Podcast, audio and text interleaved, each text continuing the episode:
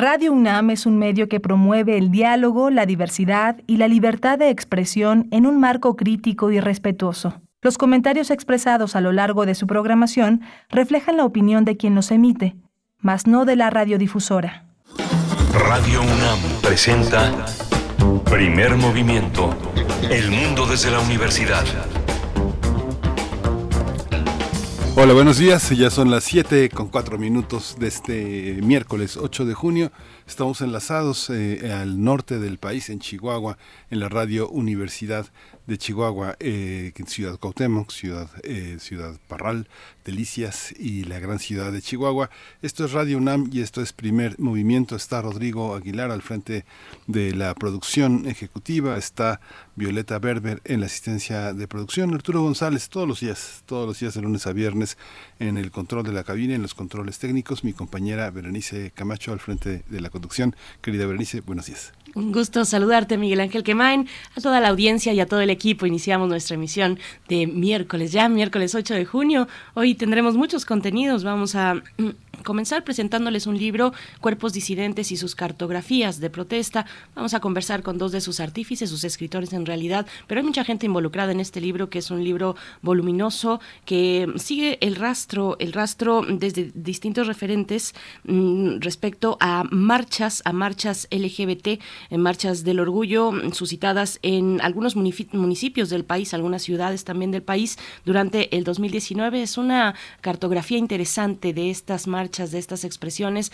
Vamos a conversar con el doctor Emanuel Rodríguez Domínguez, doctor en Ciencias Antropológicas por la UAM y él pertenece al Sistema Nacional de Investigadores Nivel 1. Ha sido coordinador de los libros La Dimensión Cultural de las Políticas Públicas y los Imaginarios del Estado, eh, publicado por la UNAM en 2020, Etnografías desde el Reflejo, práctica aprendizaje, igualmente publicación de la UNAM en 2021 y ha realizado el documental Disidentes al sonoro rugir de la marcha. Estaremos también para esa misma conversación con la doctora Erika López Sánchez, doctora en estudios sociales por la Universidad Autónoma Metropolitana, pertenece también al Sistema Nacional de Investigadores nivel 1 y es integrante de la red de politólogas, miembro consultor e investigadora del Observatorio de Reformas Políticas en América Latina y realizadora del documental Disidentes al sonoro rugir de la marcha.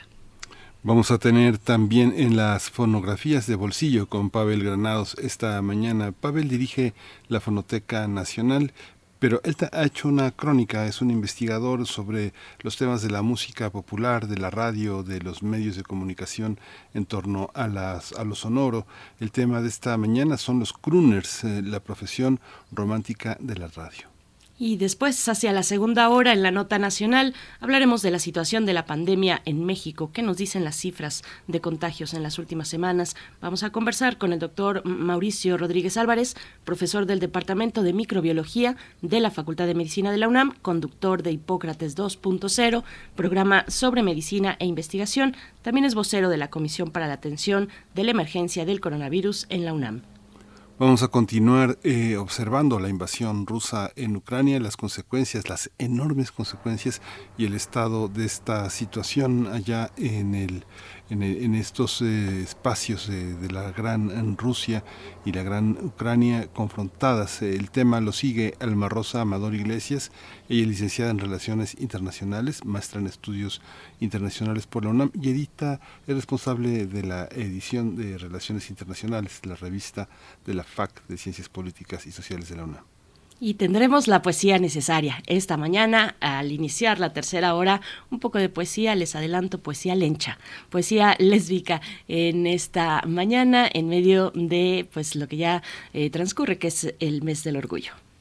Vamos a tener también la salud mental. Ayer eh, conversamos sobre distintos aspectos de la, de la, salud mental, de la cuestión eh, de la visión médica y artística. Hoy vamos a hablar sobre la salud mental y la desaparición de los hospitales psiquiátricos. Va a estar con nosotros una de nuestras grandes investigadoras, una de nuestras grandes maestras, la doctora Ingrid Vargas Huicochea. Ella es psiquiatra, es doctora en ciencias y es coordinadora de la investigación del Departamento de Psiquiatría y Salud Mental de la UNAM. Para cerrar esta emisión, como cada miércoles tendremos la participación del doctor Plinio Sosa, académico de tiempo completo en la Facultad de Química.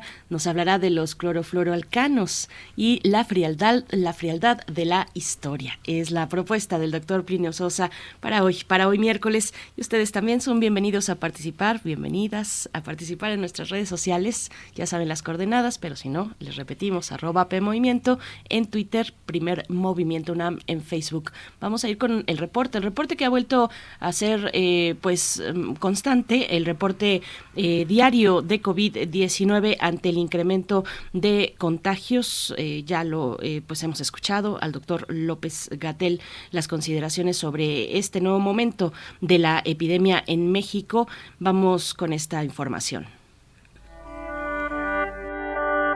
COVID-19. Ante la pandemia, Sigamos informados. Radio UNAM. La Secretaría de Salud informó que en las últimas 24 horas se registraron 42 nuevos decesos, por lo que el número de fallecimientos por la enfermedad de COVID-19 aumentó en México a 325.042 lamentables fallecimientos. De acuerdo con el informe técnico ofrecido ayer por las autoridades sanitarias, en ese mismo periodo, perdón, se registraron 8.026 nuevos contagios, por lo que los casos confirmados acumulados aumentaron a 5.790 47.427, mientras que los casos activos estimados a nivel nacional por la Secretaría de Salud son 24.934. Y bueno, en información internacional, Corea del Norte reportó ayer 61.730 nuevos casos de coronavirus, Corea del Norte, lo que eleva el número total de casos desde finales de abril a 4.19 millones. Se estima que aproximadamente una de cada seis personas en ese país podría estar eh, contagiada, es en un país de más de 25.78 millones de habitantes. Sí, eh, cabe señalar que Corea del Norte ha optado por el aislamiento y ha rechazado las ofertas de vacunas y equipos médicos.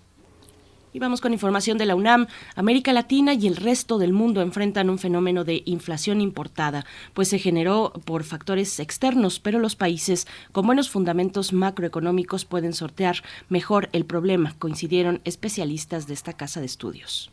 Para Rubén Ruiz Guerra, director del Centro de Investigaciones sobre América Latina y el Caribe de la UNAM, la inflación es un tema apremiante que toma cada vez más importancia para la sociedad y cobra su factura en términos sociales y políticos a los gobiernos, la organización política y las perspectivas de desarrollo de las sociedades latinoamericanas.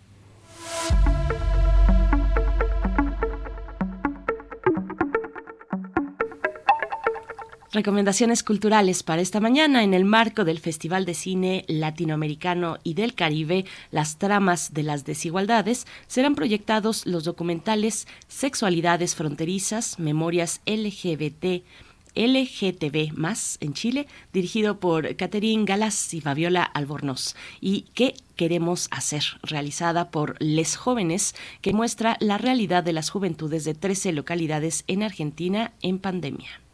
Vamos a, este, a tener funciones el jueves, este jueves mañana a las 12 y a la una y media en la sala José Revueltas del Centro Cultural Universitario. Es una gran oportunidad para aprovechar y estar cerca de estas propuestas. Es, son dos documentales verdaderamente interesantes. Bien, pues esta es la propuesta en las recomendaciones eh, culturales y nos vamos a ir con música. Miguel Ángel, ¿quieres, ¿quieres ir tú o voy yo? Vas tú, sí. Perfecto, vamos a abrir con esto. Somos algo, es el título de esta canción y está a cargo de Daniel, me estás matando.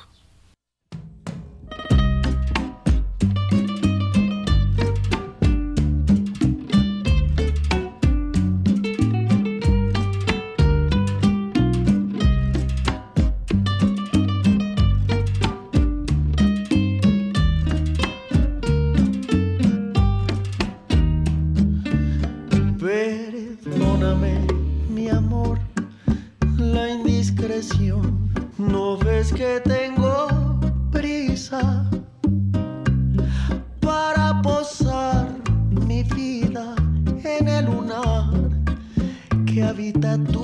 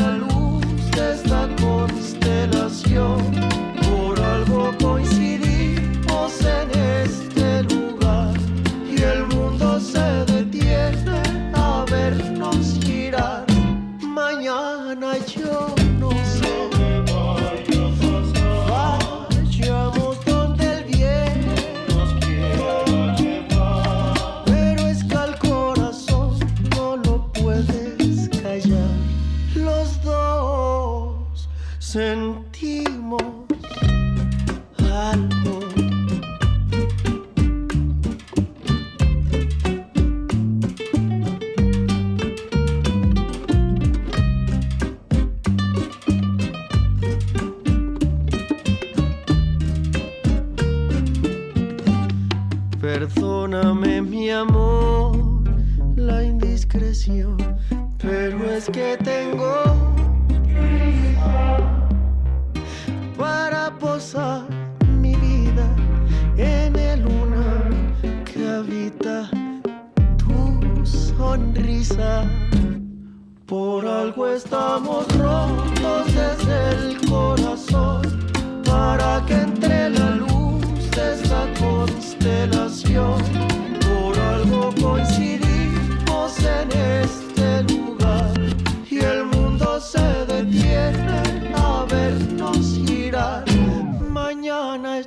no sé.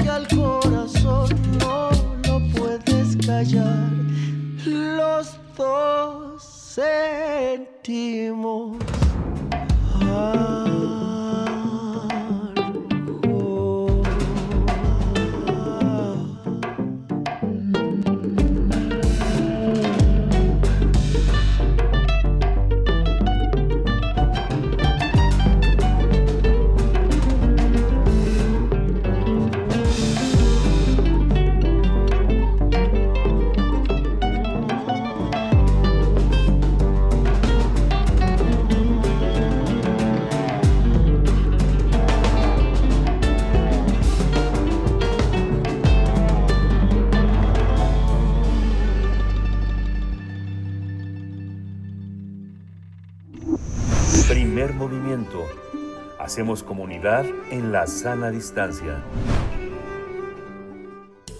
Toma nota y conoce nuestra recomendación literaria. El llamado Mes del Orgullo.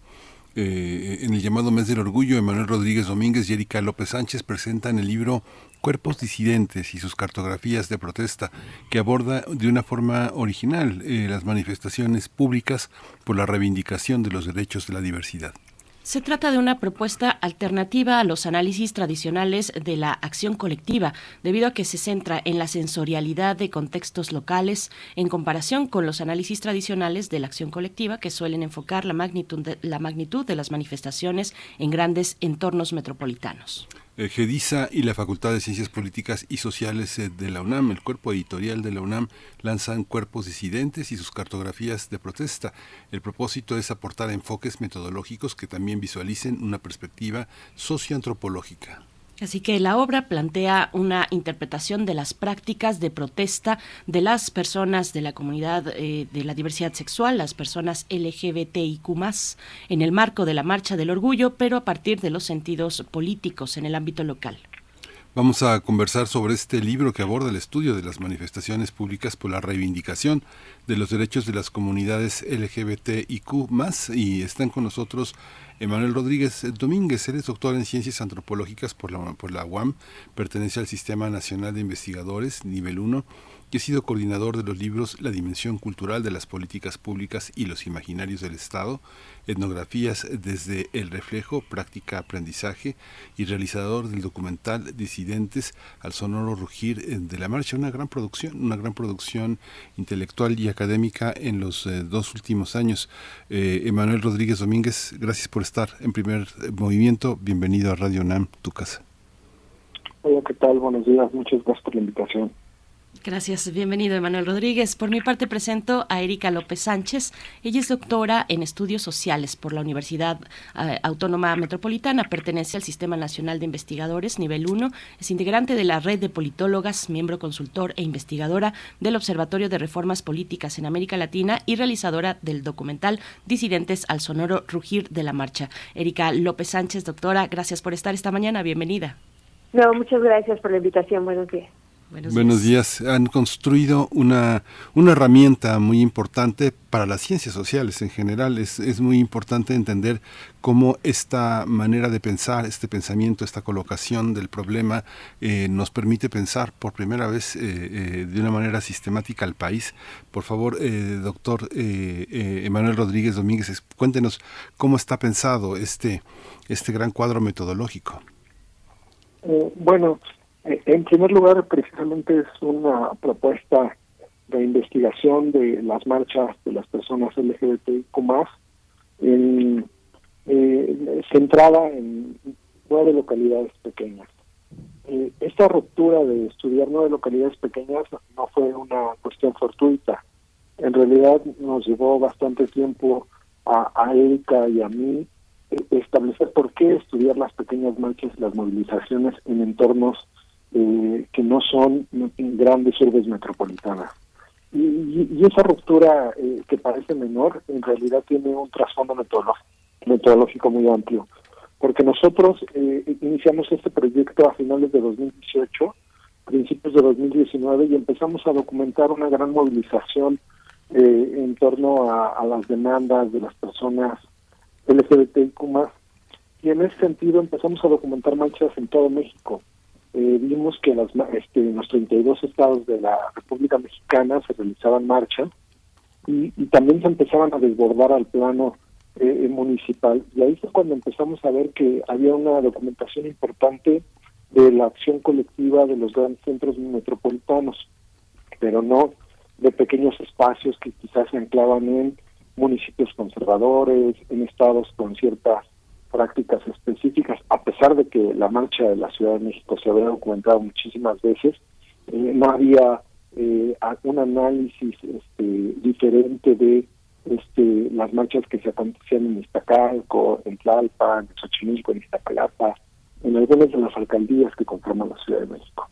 Eh, ese fue el, motor inicial que dijimos, bueno, vamos a ir, vamos a, hacer un, un, análisis de, estas marchas, pero ya estando ahí también hubo una modificación completa. Eh, pasamos de documentar a evidenciar las marchas. Nos dimos cuenta que eh, hicimos un tránsito y las marchas nos interpelaron directamente. Eh, empezamos más a, a, tener varias perspectivas de la marcha, las veíamos un poco como espectadores, pero también empezamos a, caminar desde dentro de la marcha, a ver las múltiples perspectivas de la marcha, a sentir la marcha directamente. Esto nos hizo también replantear un poco eh, el marco de estudio de la acción colectiva y las protestas, ¿no? que habían se habían centrado clásicamente en la cuestión de la agenda, en la racionalidad de la lucha, y nos dimos cuenta que teníamos que hacer una interpretación diferente, ¿no? Y es aquí donde surge la idea de hacer un análisis sensorial centrado un poco en, el cuerpo como instrumento de la movilización política.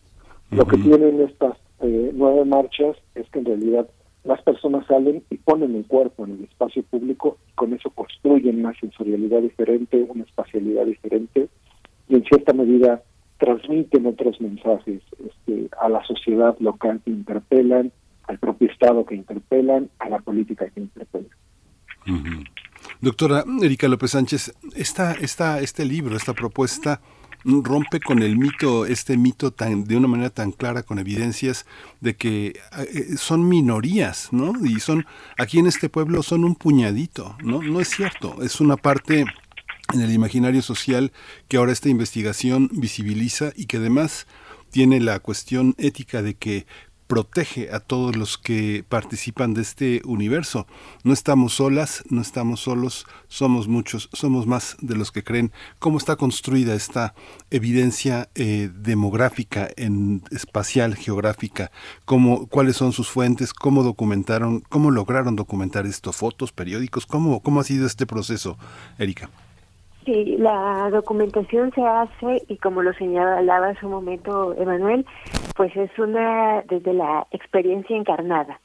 Hicimos la documentación directa, hicimos un trabajo etnográfico en estas 11 localidades de, del país, de diferentes eh, estados de la República, Y entonces eh, también salimos, por eso Manuel decía, esta parte de pasar a documentarlas y verlas de lejos, verlas como personas espectadoras desde las banquetas, a entrar directamente en lo que nosotros entendemos eh, las marchas como cartografías de protesta, como esos trazos que se van dibujando en el espacio público y que van dejando huellas y donde eh, pues formamos parte al estar eh, con una cámara, al estar con un celular e ir haciendo etnografía de, de estos espacios, haciendo entrevistas a las personas que coordinaron y lideraron las marchas. Eh, teníamos un contacto previo, hicimos eh, antes, antes al inicio, hicimos un rastreo, un mapa que aparece en el libro, un cuadro sinóptico donde están eh, todas las marchas eh, que suceden, eh, que al menos que sucedieron en 2019, que es cuando hacemos esta documentación, y eh, a partir de allí, pues eh, elegimos a qué sitios y uno de los criterios fueron principalmente que fueran marchas de primeras ediciones teniendo en cuenta que el país va respondiendo de manera diferente a lo que sucede en el centro, que es la primera marcha de 1979 que acontece en la Ciudad de México, pues no es que se dio de la misma manera en los eh, municipios, no en las localidades más pequeñas, pero que también nos damos cuenta que van reaccionando las localidades a montarse a eso que Manuel y yo llamamos el Circuito Nacional de Protestas. Entonces fue una documentación etnográfica que nos llevó primero a rastrear y darnos cuenta que estas marchas suceden a lo largo de los 365 días del año, que no se reducen al mes del orgullo, y sin embargo se hacen mencionar como marchas del orgullo LGBTIQ+, bueno, cada marcha tiene, hay una apropiación del nombre de la identidad, qué identidad visibilizan o si visibilizan a todas las identidades, y este fue eh, nuestro trabajo eh, metodológico que nos hace mirar a la marcha desde una mirada paisajista, sí, a veces estando entendiéndola eh, en un mismo plano desde donde nosotros observábamos eh, ese paisaje que es eh, cotidiano que se altera y que irrumpe con estas arquitecturas heterosexuales y sexistas para dar paso a, a las diversidades humanas y dejar ver eh, en esta pregunta me gusta mucho porque cuando hablamos de minorías siempre creemos que la diversidad humana que no corresponde a ciertos estereotipos corporales y trayectorias de vida, en este caso que nos convoca el libro que tienen que ser heterosexuales y cisexistas, pues entonces son minorías y la verdad es que eso no ocurre. También es cierto que hay una resistencia a autonombrarnos como parte de la diversidad por todo el contexto de discriminación y violencia que además se acentúa en localidades. Se dice por ahí pueblo chico, infierno grande, y que eh, vimos en las marchas que eh, había contingentes muy pequeños en las localidades, pero que eso es muy político, aparecer en contextos eh, pequeños, salir a colocar el cuerpo, como lo menciona Emanuel, pues es, eh, aunque sea una marcha centrada en lo festivo, en lo carnavalesco, es muy político porque eh, pues no solamente es aparecer en la marcha y desdibujarte en un anonimato, sino en contextos y contingentes pequeños, pues el resto del año eh, será señalado, señalada, señalada como una persona de la diversidad sexual o de género. Qué, interesante esta frase de pueblo chico, infierno grande. Eh, doctor Emanuel Rodríguez, un poco profundizar en esta parte. ¿Qué cambia cuando nos enfocamos en lo local, en pequeñas localidades y no en eventos de protesta, pues en las grandes ciudades, en las grandes urbes como en la capital del país, que bueno, convoca muchísima gente, es un evento mm, pues que tiene muchas particularidades. ¿Qué es lo que cambia cuando nos acercamos a estas localidades pequeñas? Bueno, ya lo comentaba Erika, en primer lugar, eh, la escala eh, del análisis me mostró cosas muy interesantes, ¿no? Este, regularmente la mayoría de, estudios se habían centrado en la marcha de la Ciudad de México, que es una marcha multitudinaria, muy importante, que tiene una tradición este, histórica y que en cierta medida ha sido el parteagua. Este, cuando nosotros iniciamos la investigación, creíamos que precisamente esta centralidad de la Ciudad de México había irradiado la protesta a otros espacios de la República Mexicana. Y ese, esa es una primera ruptura que tuvimos, ¿no? Rompimos con lo que decimos nosotros nuestro chilangocentrismo y empezamos a ver que cada marcha tenía una particularidad de acuerdo al contexto local en el que sucedía. ¿no? Eh, la agrupaban sus tradiciones, sus prácticas de protesta específicas, sus movilizaciones, el contexto eh, moral y político del lugar. Eh, en primer lugar, si vamos así, digamos, a un señalamiento general de que cambia, pues es muy diferente, ¿no? O sea, la multitud en la Ciudad de México arropa el anonimato. Eh, cualquier persona puede salir a marchar en esta marcha del orgullo de, este mes y en cierta medida eh, es arropada por el anonimato porque hay una gran multitud. Eh, en los espacios locales que analizamos encontramos que ese anonimato no existe, es sumamente transgresor y disidente salir al espacio público porque vas a ser visibilizado por tu comunidad, por las personas que en cierta medida cotidianamente eh, convives con ellas. Eh, eh, en ese sentido, también hay, aquí hay una apuesta muy interesante del libro, ¿no? hay un arropamiento de la marcha por parte de la comunidad y se construyen diversas alianzas. estas alianzas pueden ser en cierta medida basadas en el costo-beneficio, o sea, también esas, esas marchas de pequeñas localidades ya están empezando a ser afectadas por las lógicas del mercado. Hay una serie de pequeños vendedores ambulantes que venden souvenirs este, para caracterizar los performances de la marcha y, dotarle de cierta cierto sentido carnavalesco, cierto color, pero también hay otra serie de alianzas ahí eh, conversas en cierta medida este, de personas de la propia comunidad que eh, poco a poco se van sensibilizando en torno a, las diversidades sexuales y de género. ¿Qué es esto? Que este, van y apoyan la marcha también pequeños comercios locales, pequeños este, eh, líderes locales que en cierta medida eh, arropan la marcha porque están apoyando a, a su vecino, a los amigos, a, las amigas. E, e, en ese sentido empezamos a ver también que hay un acuerpamiento comunitario y una tradición de lucha específica. Eh, pienso ahorita en una marcha muy especial, por ejemplo, la que sucedió en Iztacalco, en la Ciudad de México, donde la marcha también eh, no solo acuerpa eh, la participación política de las personas de las diversidades sexuales y de género, sino también se articula con el reconocimiento de los pueblos y barrios originarios de la ciudad.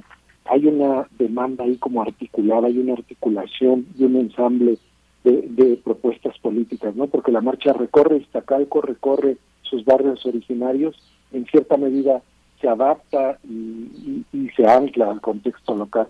Y finalmente también hay una serie de, digamos, de alianzas ahí afectivas, ¿no? O sea, estas marchas muestran también un acuerpamiento de las familias, de, de las amistades en torno a, la aparición pública de las diversidades sexuales y de género. Creo que creo que esos rasgos en lo local son más fácil de, ubicarse e interpretarse, pero sobre todo también muestran este que, la diversidad poco a poco ha ido tomando presencia en, todos los espacios de la República Mexicana.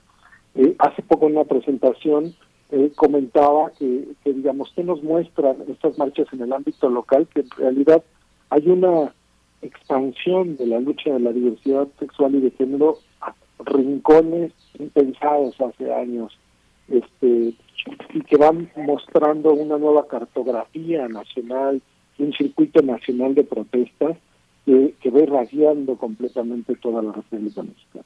Mm, me gustó mucho el cartel de, León, el que convoca la marcha eh, de León 2019, porque, bueno, hay un león, eh, explícitamente hay un león y una asocia a León pues con eh, la fuerza, con la rudeza, con la masculinidad y también con que pues es el que se echa mientras las leonas trabajan.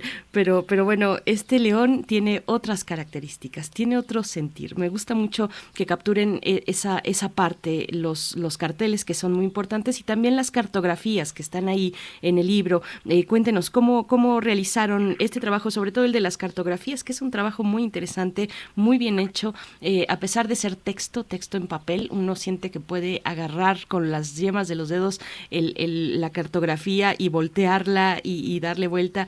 Eso no ocurre, obviamente, pero, pero pareciera. Está muy, muy, muy interesante esta elaboración, doctora Erika. ¿Qué nos puede compartir?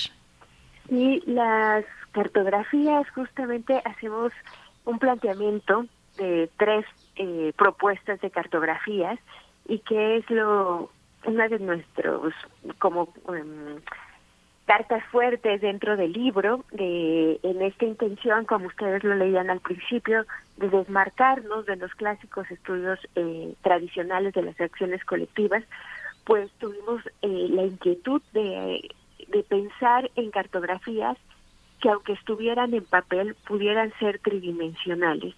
Y hacemos tres tipos de trazos eh, cartográficos que resultan ser uno, la ruta, la, las clásicas eh, planos que muestran eh, las rutas por donde transitaron las marchas, pero que estos trazos de ruta no solo los vemos Manuel y yo como recorridos simples de trasladarse a partir de un sitio para llegar a otro, sino que estamos viendo cómo esos, esas rutas tuvieron una intención, y lo vimos en las entrevistas, tenían una intención de por qué eh, caminaron por esas calles y no por otras, por qué ciertas marchas decidieron ir por los lugares principales y por qué otras marchas optaron por no ir por las avenidas principales y entrar a las entrañas del corazón de, de, de sus ciudades, de las localidades. Y entonces eh, decir de qué sitios salen, qué representan históricamente para la comunidad de esos sitios y qué representan históricamente los sitios de llegada.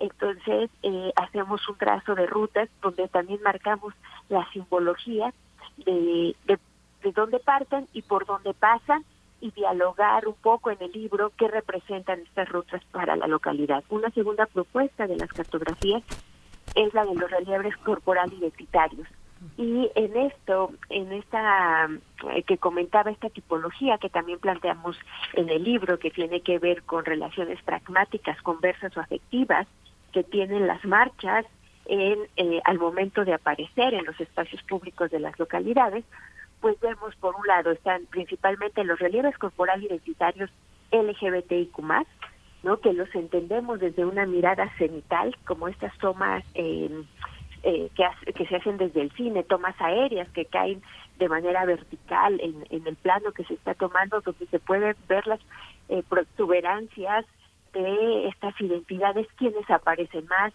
quiénes aparecen menos, quiénes no aparecen, quiénes van al frente de la marcha, como exactamente como cuando vamos en un avión y vamos viendo eh, los relieves eh, topográficos, pero también identificar quiénes están ahí, qué tipo de alianzas están alianzas pragmáticas, como pueden ser grandes eh, hoteles, eh, eh, bancos, como ocurre en el caso de Querétaro, o alianzas más conversas, como son los negocios de las localidades, o las alianzas afectivas, principalmente de madres y, y, amigas de las personas LGBTIQ+. Y una tercera propuesta cartográfica es la parte sensorial, que nos atrevemos, Emanuel y yo en el libro, a hacer aproximaciones a esta parte. Si el cuerpo está ahí colocado, también suceden cosas de experiencia encarnada que atraviesan los sentidos sensoriales. Y entonces eh, eh, nos interesa saber cuál fue eh, las principales sensorialidades que se detonaron de acuerdo a los contextos políticos y sociales que están constreñidas eh, las propias marchas dentro de su localidad. Y aquí pusimos eh, principal atención en las consignas. Eh, los gritos de consigna tienen que ver mucho eh, qué se dice, cómo se dice o qué no se dijo, marchas silenciosas como las de Silao, en eh, determinados eh, contextos y por eso era importante, ahí se encuentran cartografías que están basadas como en el color, en la simbología de aplausos, algarabías, gritos, eh, incluso tratamos de plasmar como olores dentro de las marchas y, y bueno esta es eh, una de las eh, de, lo, de las cosas que planteamos y que para nosotros es alterna a los estudios tradicionales de la acción colectiva. Hay muchas, eh, es, muy interesante eh, pensar, pensar este de eh, Erika y, y doctor Emanuel Rodríguez, que desde hace muchos años hay una guía una guía de distintos tópicos, así como está la Guide Blue, la Guide Rutar, este, Michelin, Lonely Travel, Lonely Planet, todas estas guías que tienen particularidades para entender el mundo desde una lonchería hasta de un hotel de lujo, eh, está en el mundo llamado gay. Hay una guía, un Gay Guide Travel en eh, México que se publica desde distintos horizontes, este, grandes sitios eh, muy, muy, muy gays como Mr. Hudson, hasta este, lugares muy muy turísticos, pero en estas guías, eh, que muchas están en línea y muchas están como los grandes libros que traen los viajeros, eh, los guías, los turistas en México, eh, están bares, están discotecas, está gente, están las ciudades, están los lugares clandestinos y están los peligros, están las estafas y están los grupos delictivos. Desde hace por lo menos 10 años, las guías gays este, que se venden en Estados Unidos tienen, incluyen los lugares peligrosos, los lugares de carreteras, pero esta visualización que ahora hace este trabajo si se coteja con esta visión tan anglosajona del mundo gay que circula en México, ¿cómo lo observan? ¿Ustedes eh, tienen una visión sobre esta cartografía también que se ha hecho desde el mundo anglosajón con estas guías de viaje gays? Emanuel.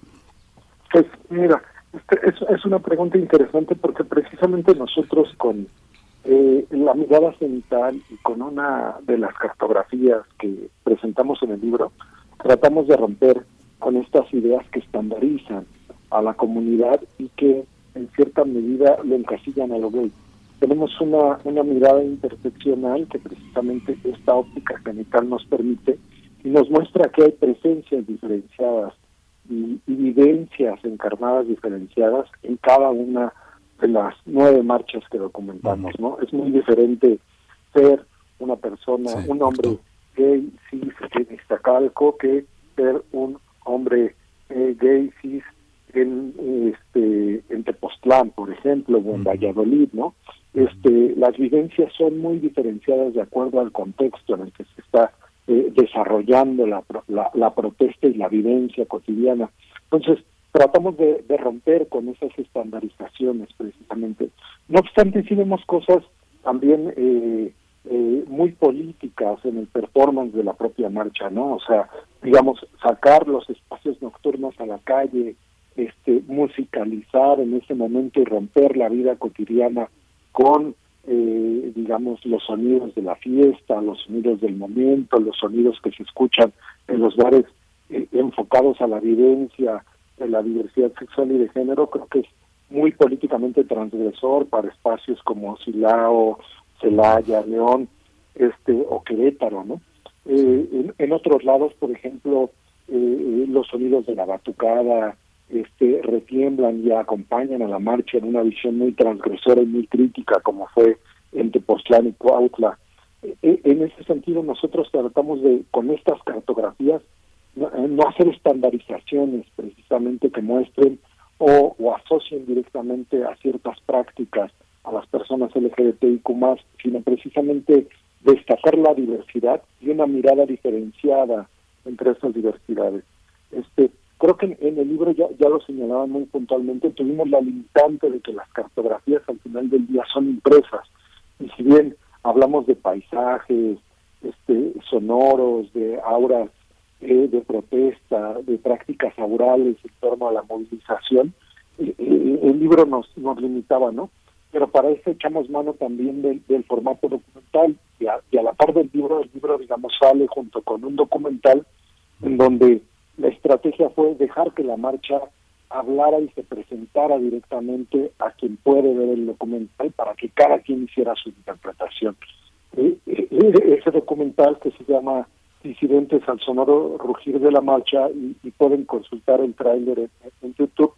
Este es otro formato que nos permitía jugar con eh, precisamente que la propia marcha mostrara su representación e interpelar a, quien ve el documental y que cada quien hiciera su interpretación de lo que ve las marchas, ¿no? Es una mirada complementaria esta vivencia interseccional que muestra las distintas fases y no y, al menos desde la perspectiva de Erika y, la mía, no busca estandarizar las prácticas a una sola identidad eh, en el marco de la del acrónimo LGBTIQ+.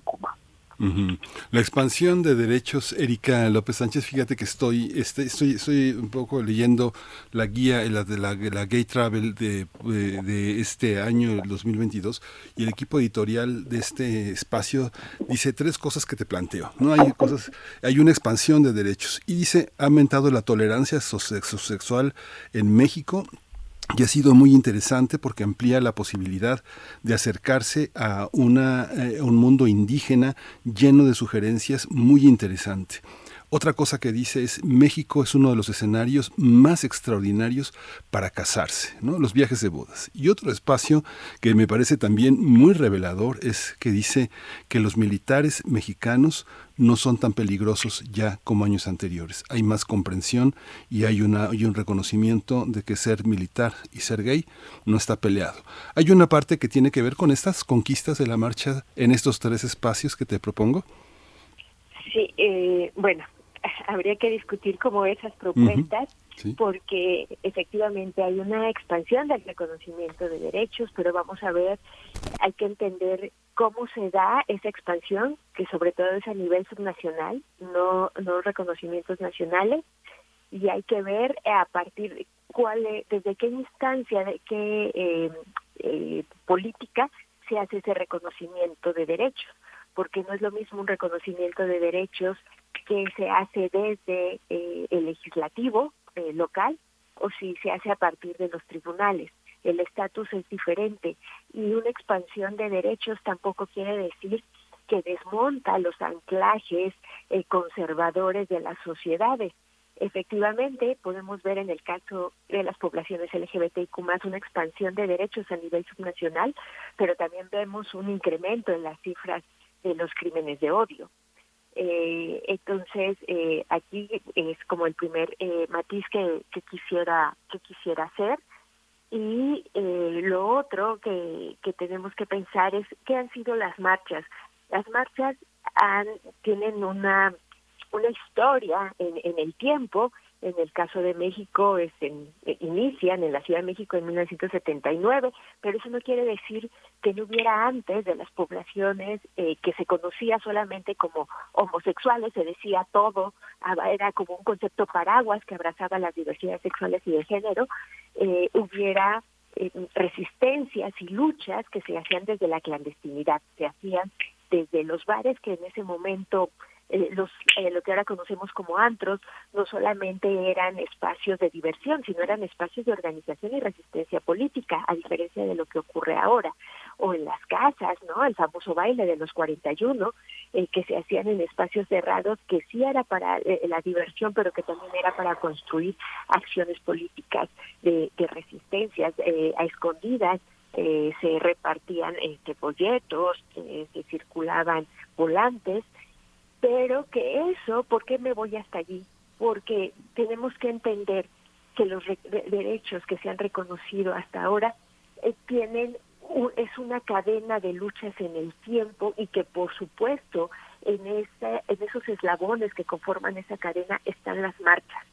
Las marchas eh, se han convertido ya sea en su sentido eh, carnavalesco o en su sentido disruptivo de protesta, eh, son espacios donde confrontan eh, las certezas y eh, estos eh, andamiajes y estos marcos de comprensión heterosexuales y sexistas que van rompiendo y se van colocando y diciendo estamos aquí y, siempre recurro a este ejemplo porque fue muy emblemático en 2019 de que en Valladolid una de las fuertes demandas de esa marcha en 2019 fue el matrimonio igualitario en Yucatán y se logra un año después fue la marcha en sí misma, no, sino es la marcha más una suma de acción. Entonces, por eso es importante mirar, entender eh, las marchas como estos performan, que, insisto, dislocan estos panoramas urbanos que como personas cisexistas o heterosexuales no se logra ver cómo hay una cotidianidad, una arquitectura dentro de las ciudades y las localidades que propician estas ortopedias hacia los cuerpos que tienen que ser heterosexuales y que tienen que ser personas cisgénero y que si no lo son entonces hay que recurrir a las a, a lo clandestino. Y creo que en esa pregunta que, que, hacías anteriormente Manuel solo me gustaría agregar cuál es la diferencia de nuestras cartografías que hacemos eh, documentamos esa salida en, el espacio público que se convierte en una disputa de los cuerpos, eh, y lo voy a entrecomillar, de los cuerpos normales y de los cuerpos anormales, de esos cuerpos que dislocan una belleza estética basada en las cuestiones exogenéricas. Sí, pues eh, Cuerpos Disidentes y sus cartografías de protesta eh, publicado por la UNAM y por GEDISA se encuentra en las librerías y no tenemos más que agradecerles. Es una investigación con, un material muy interesante que podría eh, traducirse en distintos soportes. Yo estoy pensando en un micrositio interactivo, por ejemplo, da para mucho. Les agradecemos Erika López Sánchez, doctora en estudios sociales por la UAM, integrante de la red de politólogas. Muchas gracias por esta mañana. Gracias a ustedes, gracias a la auditorio. Gracias. Igualmente, Emanuel Rodríguez Domínguez, doctor en Ciencias Antropológicas por la UAM también. Muchísimas gracias a ambos. Gracias a ustedes. Bien, pues ahí está esta propuesta que pueden encontrar en librerías. Nosotros vamos a ir con las fonografías de bolsillo. Vamos. Primer movimiento. Hacemos comunidad en la sana distancia. Fonografías de bolsillo. Los crooners, la profesión romántica de la radio. Ya estamos, ya estamos con Pavel Granados esta mañana, escritor y director de la Fonoteca Nacional, para comentar esta fonografía para hoy miércoles. Pavel, querido, ¿cómo estás? Buenos días. Bebe, muy contento de saludarte, Miguel Ángel. Buenos días. Hola, Pavel, buenos días. Pues aquí, que ahora el tema que estaba pensando, que estuve buscando algunas grabaciones, fue el tema de los crooners. Ya no sé si se usa mucho este término, pero pues sí, bueno, si se usara es un es algo que nos ayuda un poquito a pues a navegar, yo creo que todavía en buena parte de la música popular, porque el crooner es un invento de la modernidad, un invento, yo creo que de la radio, porque los crooners son los eh, los murmuradores, esa sería la la, la versión este, literal, pero realmente el crooner se empezó a, escuchar, a, a, usar como el estribillista de una orquesta, a veces pues eh, las orquestas eran en Estados Unidos sobre todo, eran como las protagonistas de un espectáculo y tenían eh, su crooner, el que, bueno, cuando tenía que cantarse algo, pues pasaba el, el crooner, cantaba el estribillo y la orquesta seguía su show, pero resulta que cuando llegó la radio,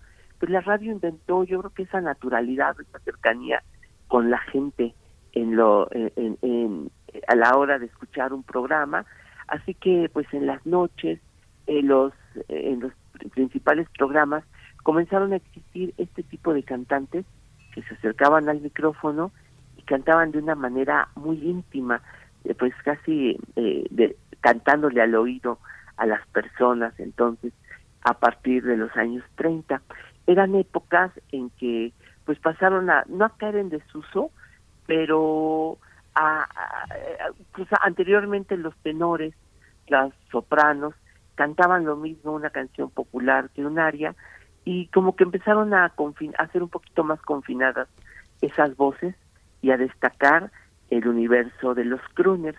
Eh, bueno, pues en Estados Unidos pues hay muchos, los más famosos serían, bueno, naturalmente el crooner de crooner, sería Frank Sinatra, Bing Crosby, y es una generación de cantantes que, bueno, ya ahorita que dije estos dos nombres, ya uno se imagina completamente la cantidad de, de artistas que se dedicaron a, a, este estilo, pero bueno, por ejemplo, de entre los más eh, que dicen que el último de los grandes crooners sería Johnny Matti, que es la referencia de José José, que era el ídolo de, de José José, pero es toda una generación de, de grandes cantantes. En México lo que pasó es que los crooners pues también se empezaron a hacer famosísimos, eh, se empezaron a hacer desde los años 30 lo mismo. Empezamos a escuchar discos en donde las orquestas empiezan a tener eh, estribillos, eh, muchas canciones, muchas grabaciones, lo que era, lo que hacían es que le daban el privilegio a la orquesta y de pronto se escuchaba, pues en algún momento la voz de alguien, ¿no? Un, un crooner cantando una parte, ¿no? De la de la canción y pero fundamentalmente pues le llamamos eso el crooner a este momento, a esta forma tan íntima de la de la voz. ¿Quiénes serían? Pues es un poco difícil en el caso mexicano hablar de los crooners porque como que está como que hemos, nos hemos acostumbrado a pensar en ciertas personas que tenían eh, un estilo muy arraigado, como una personalidad muy propia de su voz.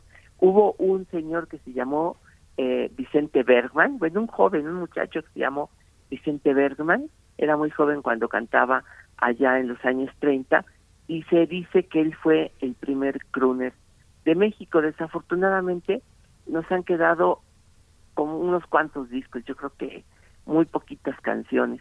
Eh, Miguel Ángel Torres, que tuve la suerte de conocerlo, me dijo que él era un crooner, era el cantante de que durante muchísimos años era el estribillista de la orquesta del patio, o sea que él sí completamente, así como eran sus modelos estadounidenses, él estaba ahí en el patio para lo que se ofreciera, estaban ahí las orquestas y cuando había que cantar unas partecitas y mientras la gente bailaba, Miguel Ángel Torres cantaba en el patio. Yo creo que eso fue común en los salones de baile, cuando se necesitaba que alguien cantara la letra de una canción, pues ahí estaba para, para lo que se necesitara. Pero el más grande de todos, y para mi gusto el más grande cantante de boleros que hemos tenido, es don Fernando Fernández, el crooner de México, que él sí hizo una carrera enorme, hizo una carrera de muchísimos años, no nada más como cantante, sino también como actor. Y pues bueno, don Fernando tenía una voz única, yo creo que desde la primera sílaba, apenas abría la boca, ya sabía uno de quién era el que cantaba. Pero quise traer para esta eh, para estas fonografías una canción que se me hace interesantísima, con otro crooner olvidado. Yo le seguí la pista, quería saber quién era David Lama, porque sus discos, pues bueno, pues todavía se escuchan, bueno, si uno busca en, en, YouTube, en Internet, uno verá que tiene muchas eh, escuchas este esta voz, David Lama, pero que se perdió hace muchos años, grabó muchísimas canciones en los años 50. Hace muchos años le pregunté yo a un amigo que tenía, Héctor Madera Ferrón, acerca de David Lama, y él me dijo que había sido su gran amigo, uno de sus amigos íntimos, era David Lama. Pero David Lama dejó de cantar, se dedicó a, tuvo, fue director de una escuela secundaria y se le olvidó todo lo que tenía que ver con la música, ya no quiso saber de la del medio artístico, sin embargo dejó muchísimas canciones, fue el que estrenó ¿Quién será la que me quiera a mí? Bueno, muchísimas canciones, y entre otras, una de las canciones que grabó fue Contigo en la distancia, en una versión que se me hace insuperable. La orquesta es otro olvidado, desafortunadamente, que me gustaría luego platicar, que es Antonio Escobar, y la, la trompeta de este disco fue alguien, otro olvidado, que tenía la fama de ser el mejor trompetista de México, que se llamaba Chon Pérez. Y los tres están aquí en esta grabación, pues de un bolero que yo creo que hizo época, en, para mi gusto, la mejor versión que existe de Contigo en la Distancia. Es lo que quise compartir hoy, a ver qué les parece, ver Miguel Ángel, para, para iniciar este día con esta fonografía, esta versión de Contigo en la Distancia. Interesante, Pavel. Hay quien decía que el último crooner era Luis Miguel. Claro, eran algunos reporteros de espectáculos que, pues, más aficionados a la, a la, a la, a la afiliación institucional de compañías de discos, ¿no? Pero no en el concepto que tú lo dices ahora, histórico. Pero puede ser porque el ídolo de Luis Miguel es Frank Sinatra. Sí. Pues querido Pavel, gracias, gracias. Vamos a dar espacio a que pueda sonar bien esta fonografía y te, te, deseamos lo mejor esta semana. Nos encontramos en ocho días. Muchas gracias, un abrazo. Nos despedimos de Radio Universidad de Chihuahua. Vamos con esta música.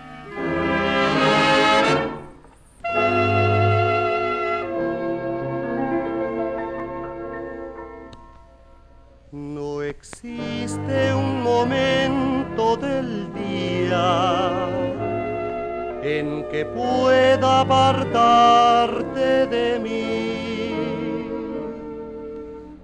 Ya todo parece distinto porque no estás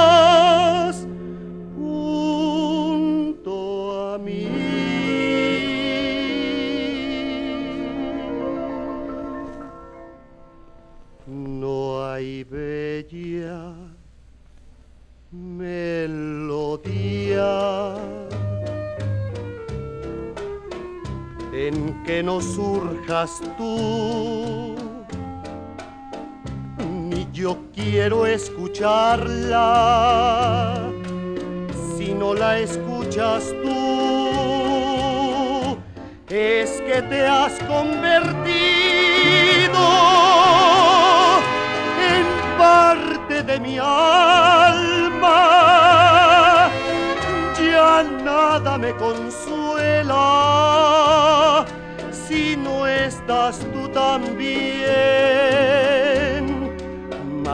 de tus labios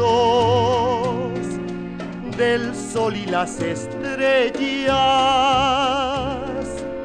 Contigo en la distancia amada mía estoy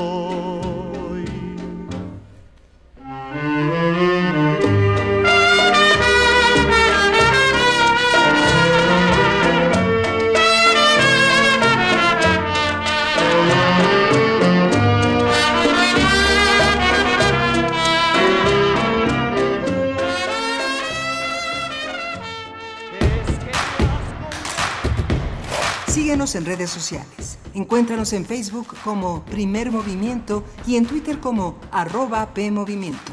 Hagamos comunidad.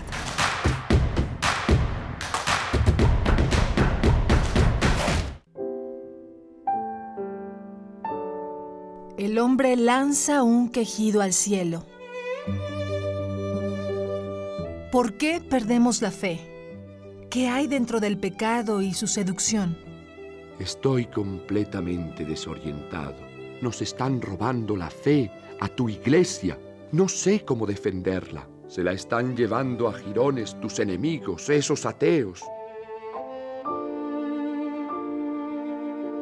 De la colección de ficción sonora de Radio UNAM, Memoria del Mundo de México de la UNESCO 2021, presentamos El monólogo del Papa, original de Max Au, sábado 11 de junio a las 20 horas por el 96.1 de FM y en www.radio.unam.mx.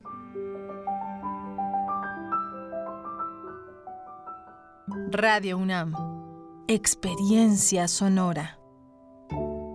Las mujeres en México vivimos la peor crisis de violencia misógina y feminicida. Hoy todas las mujeres mexicanas de todas las edades vivimos el riesgo real de ser víctimas de violencia, desapariciones, abuso sexual, violación o feminicidio.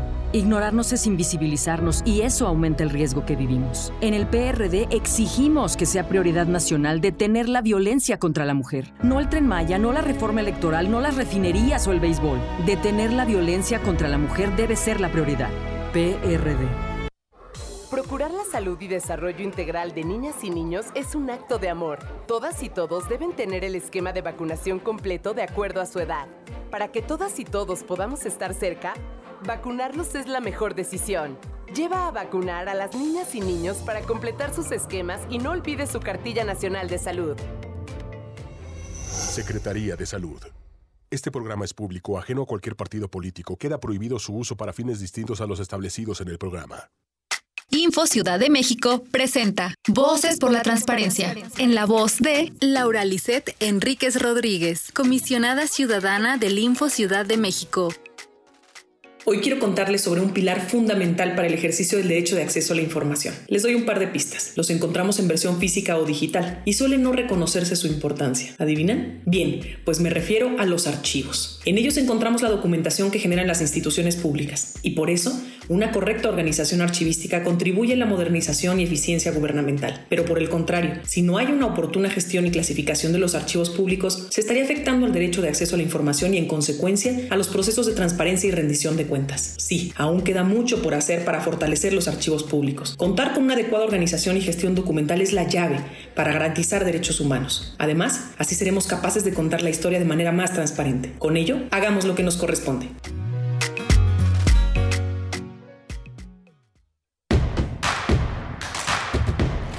Encuentra la música de primer movimiento día a día en el Spotify de Radio UNAM y agréganos a tus favoritos.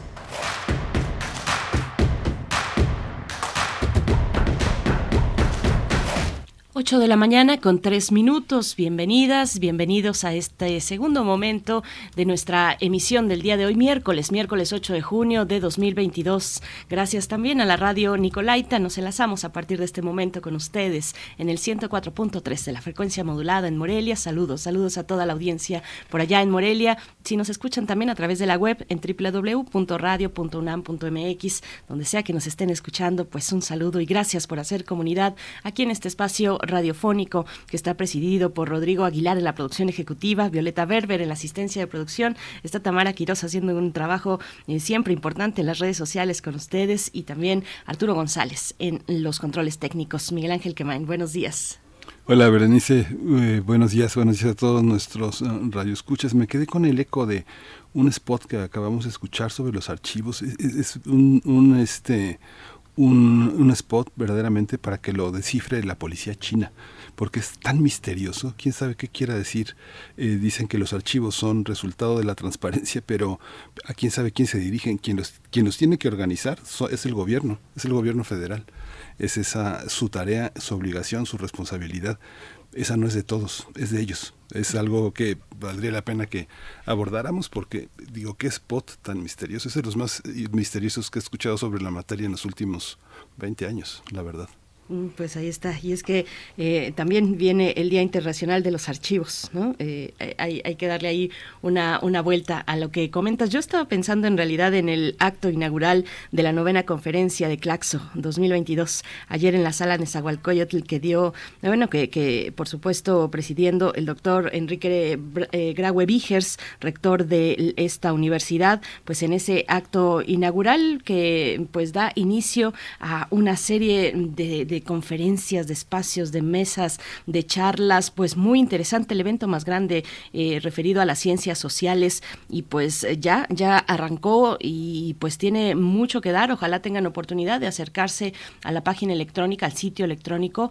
conferenciaclaxo.org, ahí van a encontrar pues todas las, eh, el programa, pues el programa y los distintos espacios dentro de la UNAM, que son pues la UNAM es la sede de esta conferencia, novena conferencia latinoamericana y caribeña de ciencias sociales y tiene pues está está con todo, está ya a todo lo que da, así es que pueden encontrar yo creo que conversaciones muy interesantes, muchas de ellas son presenciales, pero habrá alguna alguna que otra que pueda ser eh, pues eh, híbrida al menos, ¿no? Eh, preparada de esa manera para para verse a través de las pantallas, pero una gran parte pues es presencial, se está festejando también eso, se está celebrando ese encuentro, lo decía ayer el doctor Enrique Graue Vigers, eh, pues hacía el recuento de lo que ha significado estar a distancia, ¿no? Para, para investigadores, para, para estudiantes, por supuesto, para eh, respecto a las clases a distancia, y él también celebraba pues esta posibilidad un encuentro que tiene que ser pues con todas las precauciones que, que conocemos, pero, pero que se celebra, ¿no? En esta conferencia de Claxo 2022, Miguel Ángel.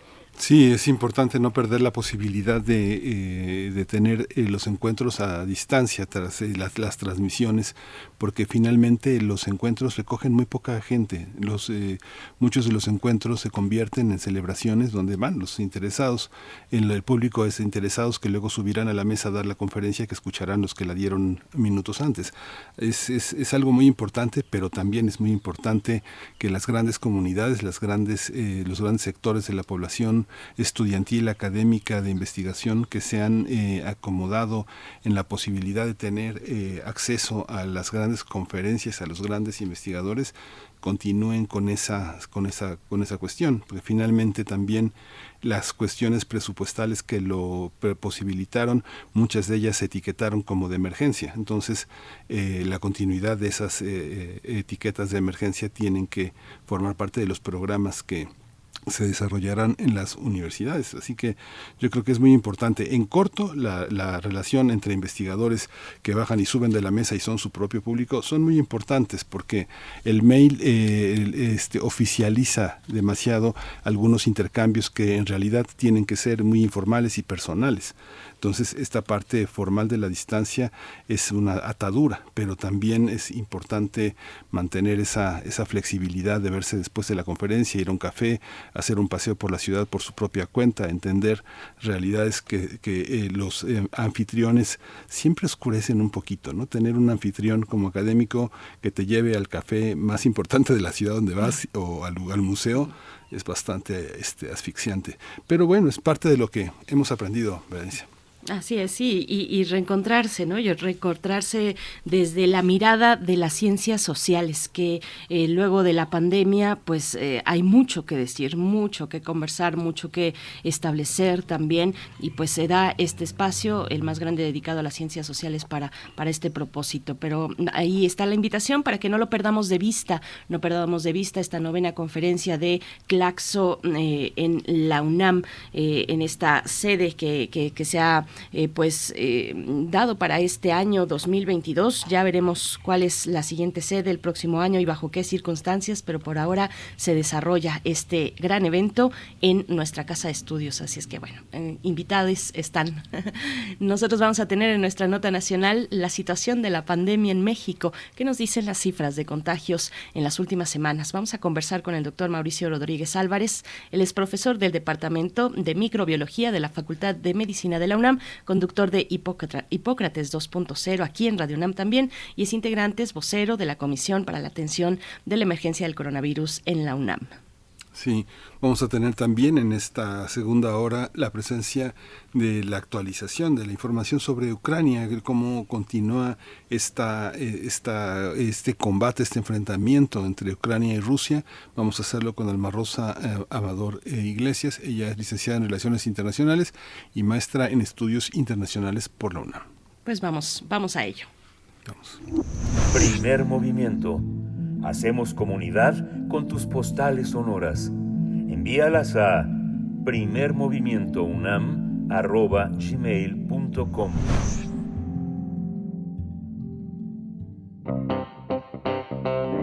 Nota Nacional en las últimas semanas se ha reportado un incremento de casos de COVID-19, dando paso a la quinta ola de contagios por coronavirus en México. De acuerdo con la Dirección General de Epidemiología de la Secretaría de Salud, en los últimos días ha reportado cerca de 24.000 casos activos, lo que implica que más de 8.000 personas adicionales fueron reportadas en comparación con la semana pasada. Esta situación evidencia un aumento de contagios de coronavirus en el país. Por ese motivo, la Secretaría de Salud informó que volverá a difundir diariamente los informes técnicos, luego de que el pasado 26 de abril, debido al descenso de los contagios, la dependencia federal informara en aquel momento que los reportes iban a ser solamente semanales. Eh, hace cuatro semanas se contabilizaron 7.223 contagios estimados, hace dos semanas 10.073, luego se elevó a 15.685 y ahora a 23.891 casos activos estimados con el virus del SARS-CoV-2, la cifra más alta registrada durante el mes de mayo. De acuerdo con el informe, el aumento se observa en algunos estados como Aguascalientes, Baja California, Campeche, Ciudad de México, así como Hidalgo y Jalisco. Sin embargo, asegura que no ha tenido impacto en hospitalizaciones ni, de, ni defunciones. Vamos a conversar sobre este aumento de contagios de COVID-19, la quinta ola, eh, así se dice, y los cuidados que debemos mantener. Está con nosotros el doctor Mauricio Rodríguez Álvarez, profesor del Departamento de Microbiología de la Facultad de Medicina de la UNAM y conductor de Hipócrates 2.0 aquí en Radio UNAM, un programa sobre medicina e investigación. También Mauricio ha sido un vocero, un vocero, el vocero de la Comisión Nacional, de la Comisión para la Atención de la Emergencia del Coronavirus de la UNAM. Querido Mauricio, bienvenido al primer momento. Hola, ¿Cómo estás, Miguel Ángel? Bendice, muy buenos días. Saludos a toda la audiencia. Bienvenido. Bienvenido, doctor Mauricio Rodríguez. Pues bueno, ¿cómo se ve este nuevo este repunte? ¿Cómo se ve desde tu mirada? En Sinaloa ya el secretario de Salud, eh, Cuitlagua González, él ya anunció el inicio de la quinta ola de COVID-19 en el estado. Pero cuéntanos, ¿cómo se ve? Sí, pues mira, el, bueno, siempre es difícil tener así como la fecha de inicio y la fecha de término, ¿no? De, de las olas. Eh, en realidad eso es algo que terminamos viendo en retrospectiva, cuando decimos, ah, pues mira, aquí ya había empezado y aquí ya había terminado.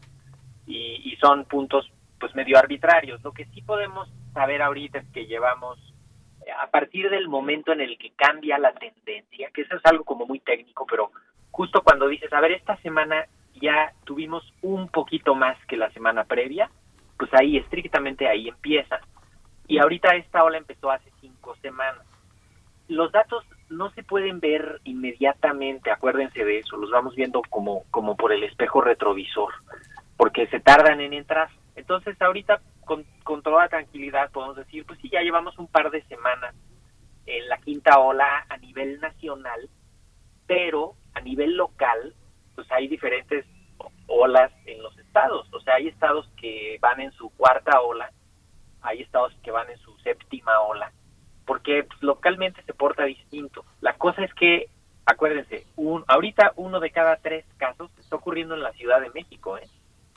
Es, esa es una proporción, más o menos siempre hemos estado así como, como 25% de los casos ocurren en la Ciudad de México. Entonces, tenemos que tener precaución. Todavía estamos en niveles relativamente bajos en comparación con lo que hemos visto, ¿no? O sea, ahorita estamos teniendo alrededor de 3.000 casos diarios hemos llegado a tener 70.000, ¿no? Cuando estuvimos en el pico de la ola de Omicron en enero. Pero de cualquier manera, estamos en el momento en el que la gente se puede confiar, se va a sentir un poquito mal y va a salir y va a contagiar a los otros.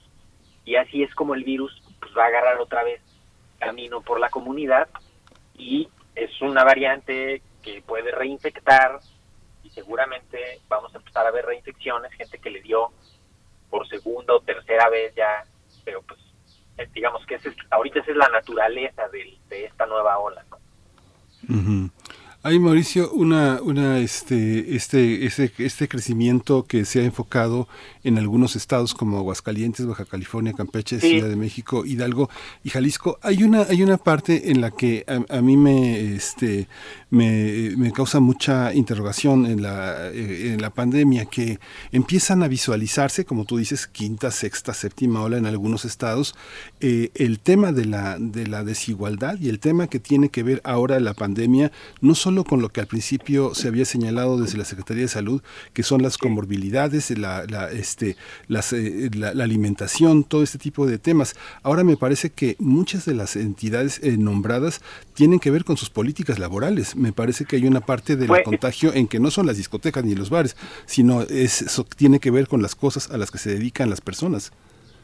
Sí, también, también podría ser que, que se relajaron medidas en los centros laborales y en las escuelas y así, y eso también dio origen a más contagios.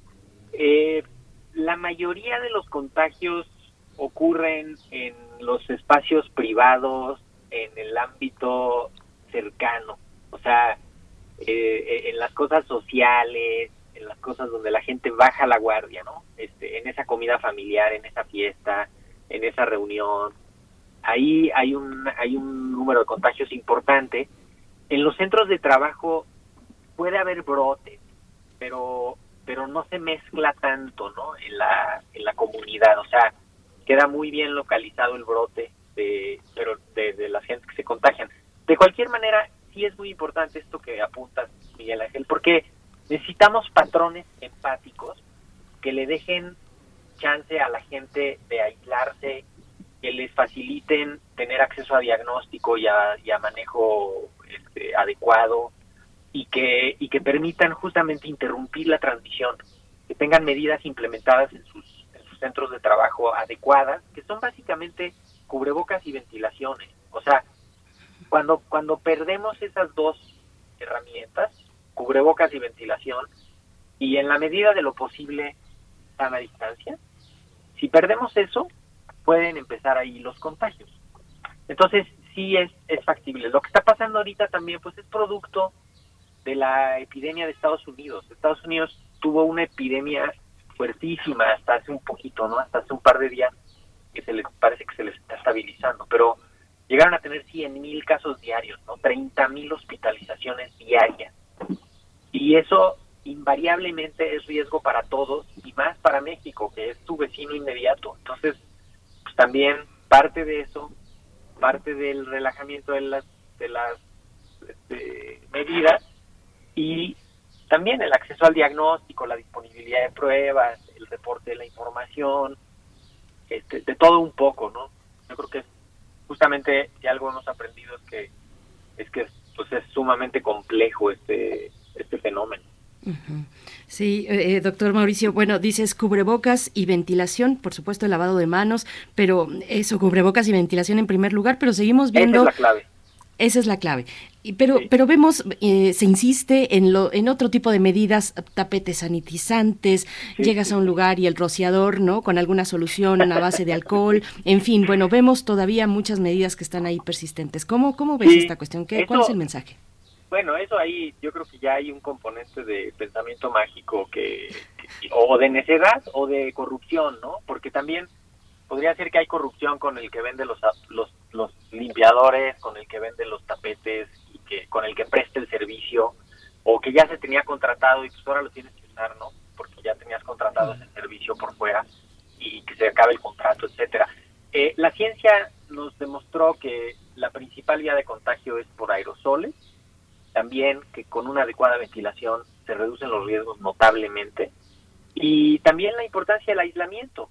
Entonces, pues digamos que ya no caigamos en esto de los tapetes y los, los las mamparas de acrílico y incluso lo de limpiar constantemente las manos Berenice yo también te diría está bien o sea si eso le da guerra a alguien ahorita pues ya deje de hacerlo pues pero pero no podemos ahorita el cubrebocas en los espacios interiores y en los espacios exteriores donde haya riesgo que se pierda la sana distancia y que haya mucha gente y no podemos eh, cerrar las ventanas.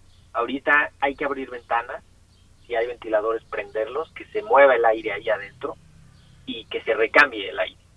Entonces, con eso y con la capacidad de aislamiento, yo veo la, también, mucha gente me busca como pacientes, ¿no? Y la clave es aíslate. Aíslate para que no contagies, para que el virus se detenga ahí contigo y para que puedas vigilar tu evolución. Y desde luego, pues estar vacunados, ¿no? Que eso ahorita ya, este, de hecho, casi ya lo damos por hecho, ¿no? La mayoría de los adultos estamos vacunados, la gran mayoría, la mayoría de los chavos de 12 años en adelante ya están vacunados también. Entonces, pues, ahorita poner mucha atención. A mí me gusta poner, perdón que me extienda en esta intervención, pero me gusta poner el ejemplo de que el virus va saltando de fin de semana en fin de semana. Entonces, pues todas las convivencias que empiezan los jueves, ¿no? Jueves de dominó con los amigos, de cafecito con los amigos, de cervezas, de lo que quieran. Jueves, viernes, sábado familiar, torneo, juego, este cine, teatro, eh, fiesta, domingo familiar, comida, todos juntos. Ahí el virus va encontrando dónde. Entonces, si tienes un enfermo en casa, no vayas a nada social y ni a tus actividades académicas ni laborales. Si estás enfermo, aíslate, porque si no entonces vas a ir a contagiar en ese en esa fiesta, en esa reunión, en esa comida y dentro de ocho días los que están ahí puede ser que ya estén ellos contagiando a los que siguen y así es como se va amplificando si no detenemos la Digo, ese espacio es una manera, es una manera de convocar a que se detenga, pero lo que veo es que hay una, hay una parte en la que cierta credibilidad sobre el manejo de la pandemia en lo que toca a la sociedad se quebró. Hay una parte en la que no, no se está atendiendo. Hay una parte en la que estamos nosotros, Mauricio. Por ejemplo, yo observo el Instituto Nacional de Cardiología y la atención de cardiología en el IMSS. Lo que, lo que, lo que entendí, lo que veo es que las consultas programadas se reprogramaron porque hay muchas afecciones de personas eh, que se recuperaron de COVID y que tuvieron muchas alteraciones, eh, por ejemplo, en algo que tal vez muchos radioescuchas no conocen, pero muchos sí, el Holter, por ejemplo, los estudios de Holter, los estudios de larga, de larga data de cardíacos se alteraron por COVID. ¿Cómo, cómo estamos en esa parte? No, es que el impacto de COVID sobre los servicios médicos y la carga adicional que va a tener, pues esa todavía no la estamos cuantificando. ¿eh? Sea, esto que describes justo, de que ahora les aumentó la consulta ahí porque la gente tiene alguna secuela de COVID, sobre todo los de la primera ola y la segunda ola, que todavía no estaban vacunados y que les dio fuerte, ¿no? A muchos les dio muy grave y hubo mucha hospitalización y, y mucha gente tiene secuelas, ¿no? Y eso está cargando la consulta. Entonces, pues hay que también entender que eso está pasando. Las instituciones van a tener que redoblar esfuerzos para, para sacar todo ese rezago que se produjo, pero además cargar con esta nueva, eh, pues ahora sí que con esta nueva carga de enfermedad, de todo lo que estamos viendo como secuelas, ¿no? Este, va a haber, lo ideal sería llevarlo a las unidades de medicina familiar y detectarlo ahí, no poderle dar atención ahí, pero pues si ya era insuficiente el sistema mexicano, ahorita con esta carga extra adicional, pues va a ser doblemente insuficiente, o sea, hay que tener mucha paciencia y también pues entender esto que está pasando y, ser cuando menos empáticos, ¿no? En lo que en lo que podamos, que puede ser con el familiar, con el amigo, con el colega, este, pues porque es, vamos a tener un problema importantísimo de secuelas, no no nada más de, cardiovasculares, ¿no? O sea, psiquiátricas, alteraciones de todo tipo, hay que hay que estar ahí muy pues muy al pendiente. Y doctor Mauricio Rodríguez, bueno, un tema que también ha comentado el doctor Hugo López Gatel eh, durante este, esta semana, la cuestión de eh, llegar al punto de regularidad de COVID. Lo pone como hipótesis, es muy importante decirlo, son expresiones que vienen de supuestos hipotéticos, pero bueno, que, están, que están ahí, ¿no? Estos cálculos temporales de cuándo COVID se convertirá en una enfermedad estacional, ¿no? Que pueda eh, avanzar entre octubre y marzo, él, él decía hipotéticamente entre uno y dos años podríamos estar en ese escenario. ¿Cómo ves? Sí, de hecho, mira, hay que hay que entender los tres las tres etapas que necesitamos ver. La primera es la etapa de emergencia, en la que todo es nuevo, no sabemos qué hacer, no tenemos vacunas, no tenemos tratamientos, no sabemos qué hacer con los enfermos, no tenemos diagnóstico. Esa es la etapa de urgencia, de emergencia, esa es la etapa de pandemia. Y esta etapa ya se acabó esa etapa de urgencia en la que no hay pruebas, no hay vacunas, no hay diagnóstico, no hay tratamientos, eso ya lo pasamos, ¿no? Eso es más que obvio. Estamos en una siguiente etapa que es una etapa de transición en la que todavía hay algunos sin vacunar, todavía va a haber algunos brotes, algunos países tienen actividad, ¿no? Este, y todavía se va empezando ya a regularizar la circulación del virus. Y después viene la etapa de endemia, que es la circulación regular del, del virus, que va a ser una etapa en la que cada año vamos a tener, pues qué sé yo, 40, 50 mil casos, vamos a tener dos o tres mil defunciones por COVID entre octubre y marzo, tal vez un pico en verano, pero eso lo vamos a tener todos los años. Y eso de ninguna manera es un problema menor eso también me parece importante enfatizarlo. O sea, endemia no quiere decir, así ah, ya llegó, ya, este, ya se queda. No, no, no. Va a seguir causando daño y tenemos que seguir pendientes como estamos de cualquier otra enfermedad. O sea, si tú vas a, de fin de semana a Morelos y te pican los mosquitos y unos días después empiezas con fiebre, pues puede ser que tengas dengue y tienes que atenderte. Bueno, lo mismo va a pasar con el COVID como parte de ese catálogo de enfermedades. Por eso es bien importante que la gente no, no, no, se imagine y no ilusione con que ya mañana se acaba y ya este, a otra cosa mariposa. No, no, no. Esta es una enfermedad nueva que llegó para quedarse en nuestro catálogo de enfermedades más las que vengan. Entonces, pues ahí hay que entenderlo así para que no le pongamos tanta resistencia al fenómeno. Y ahorita, ay, es que otra vez fracasó el gobierno y por eso es la quinta ola. ya hoy, yo ya había varios diciendo esa tremenda tontería, ¿no? Entonces, no, es un fenómeno al que sí el gobierno tiene que poner algunas medidas y comunicar claramente este y en y todos los niveles de gobierno pero en el que finalmente la sociedad tiene una participación inmensa ahorita si estás enfermo quédate en tu casa aíslate busca diagnóstico para que no vayas a esa fiesta esa reunión esa comida esa junta de trabajo importante enfermo y ahí hagas el contagio y así empiece otra vez y vayamos a tener pues una ola todavía, porque de hecho esta quinta ola pues la vamos a traer ahí varias semanas, probablemente se acelere con las vacaciones de finales de julio, este, entonces mejor ponernos todos alerta ahorita otra vez. Y Mauricio, esta parte, esta, este, este aspecto de, la, eh, de las previsiones para pruebas y para nuevamente, volvemos a los informes, pero hay una, ¿tú crees que hay una parte de pruebas importante que se tiene que hacer? Yo creo que hay un, yo creo que hay un stock de pruebas que ahí las tienen, ya, ya más o menos todo el mundo sabe dónde se hacen las pruebas, eh, ubicamos los kiosquitos privados, públicos, gratuitos, baratos, caros, a domicilio, este y, y mucha gente, por ejemplo, ahorita ya sabemos que con síntomas una prueba rápida es bastante confiable, ¿no? Este y eso pues es más fácil, son más baratas, están por todos lados, hasta te la puedes hacer en tu casa. En los centros de salud del gobierno del distrito de la Secretaría de Salud de la Ciudad de México, perdón, eh, hay pruebas. Seguramente va a empezar a aumentar la disponibilidad de pruebas también y, y eso es importante. Pero lo mismo, no hay que dejarle la responsabilidad del diagnóstico a la prueba. Si tienes síntomas, puede ser la enfermedad, lo más probable es que sea la enfermedad, aíslate, vigila tu evolución, no te automediques, no tomes antibióticos, no tomes acitromicina, no tomes ivermectina, no tomes hidrocloroquina, no tomes dexametasona, hidrocortisona, nada de eso. Paracetamol, ibuprofeno, aíslate, vigila tu evolución y no contagies. Y si estás vacunado, en tres días vas a estar bien. Eso, es, eso es bien importante. No entren en esta psicosis otra vez de las pruebas, las pruebas. Porque igual, te van a acabar en dos segundos las pruebas.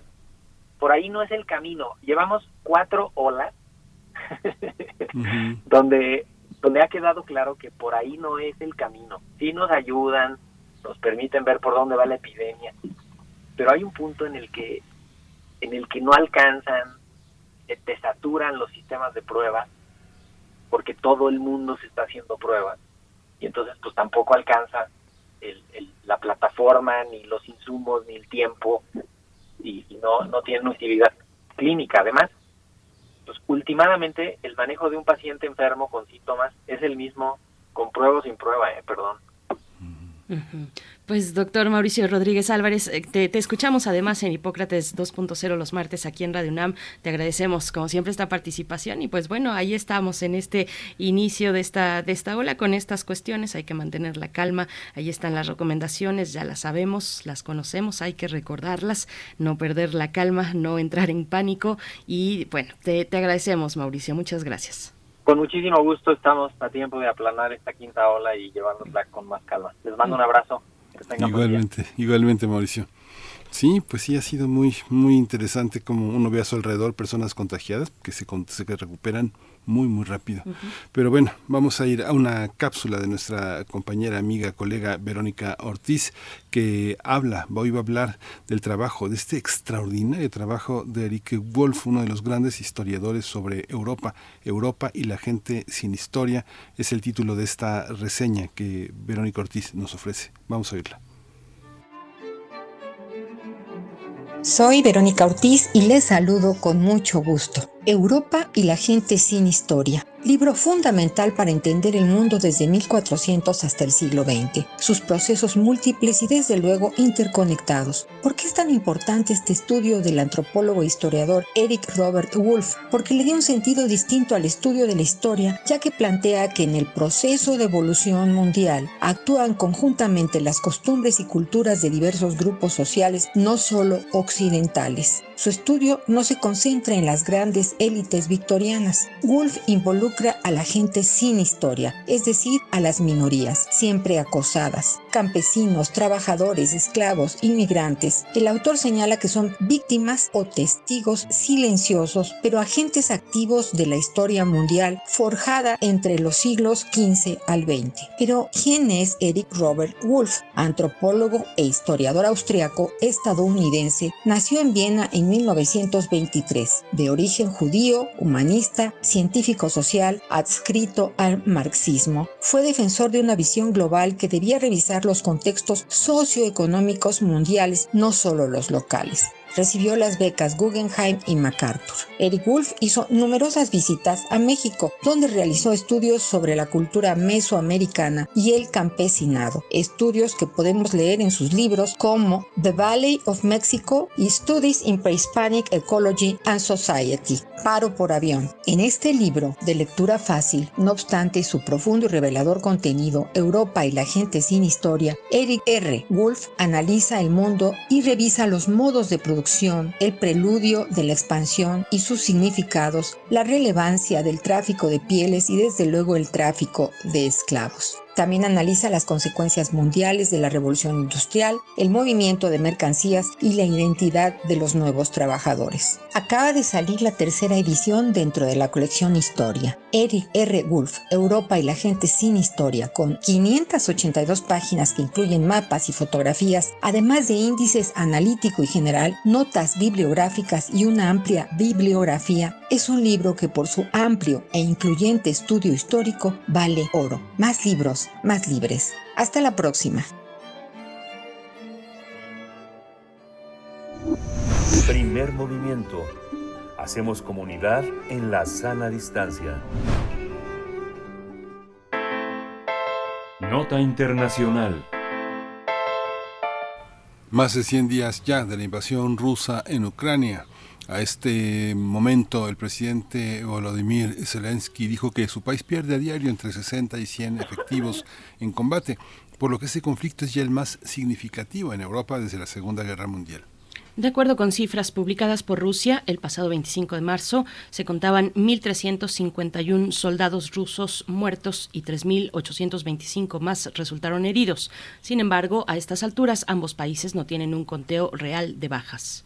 Las fuerzas ucranianas consideran que para reducir el número de decesos entre sus compañeros necesitan armas más potentes o por lo menos que igualen al armamento ruso. Zelensky asegura que las fuerzas ucranianas eh, que aún resisten en la ciudad oriental de Severodonetsk, Severodonetsk donde eh, son, bueno, son ahí superadas en número por las fuerzas rusas. En Rusia, eh, Rusia acusa a Estados Unidos de estar detrás de varios ciberataques contra infraestructuras críticas de este país llevados a cabo con ayuda de Ucrania pues vamos a hacer un seguimiento en este espacio aquí en, sobre la invasión de Rusia en Ucrania. Nos acompaña Alma Rosa Amador Iglesias, licenciada en Relaciones Internacionales, maestra también en Estudios Internacionales por la UNAM. Es profesora del Centro de Relaciones Internacionales de la Facultad de Ciencias Políticas y Sociales de la UNAM, donde es responsable de la edición de la revista Relaciones Internacionales. Eh, maestra Rosa, eh, Alma Rosa Amador Iglesias, gracias como siempre por estar aquí. Hola, Berenice, es un gusto. Buenos días. ¿Qué tal, Miguel Ángel? Hola, hola, eh, eh, eh, Amador Iglesias, gracias por estar aquí en Primer Movimiento. Pues lo que dijo Zelensky es realmente un llamado a la intervención europea. Esto es más significativo de lo que pasó en la Segunda Guerra Mundial o tan significativo como si no intervienen, la historia se los va a cobrar. Parece que es el llamado. ¿Cómo lo ves, Alma Rosa? Sí, creo que más allá de pues estar visualizando un conflicto relevante, ciertamente estamos viendo el reacomodo de fuerzas políticas a nivel internacional y por supuesto la reconfiguración de las estrategias de seguridad y defensa en Europa, que creo que es uno de los aspectos más relevantes de esta eh, pues invasión finalmente de, Rusia a Ucrania, ¿no? Eh, Rusia sigue sin usar la palabra guerra como tal, ¿no? Ah, sigue hablando de maniobras militares, ¿no? No no reconoce como tal abiertamente el concepto de guerra.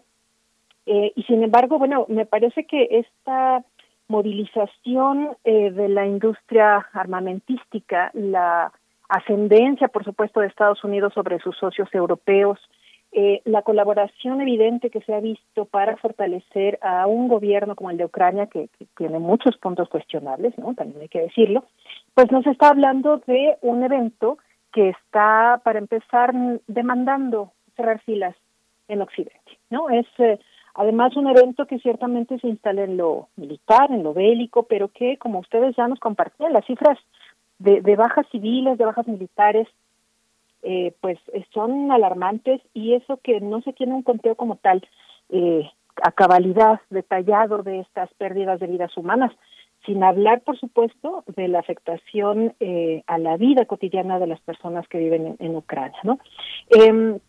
Esta guerra ciertamente ya lleva pues más de 100 días, vamos en el día 105 de este episodio iniciado el 24 de febrero y pues eh, no parece tener un fin cercano, ¿no?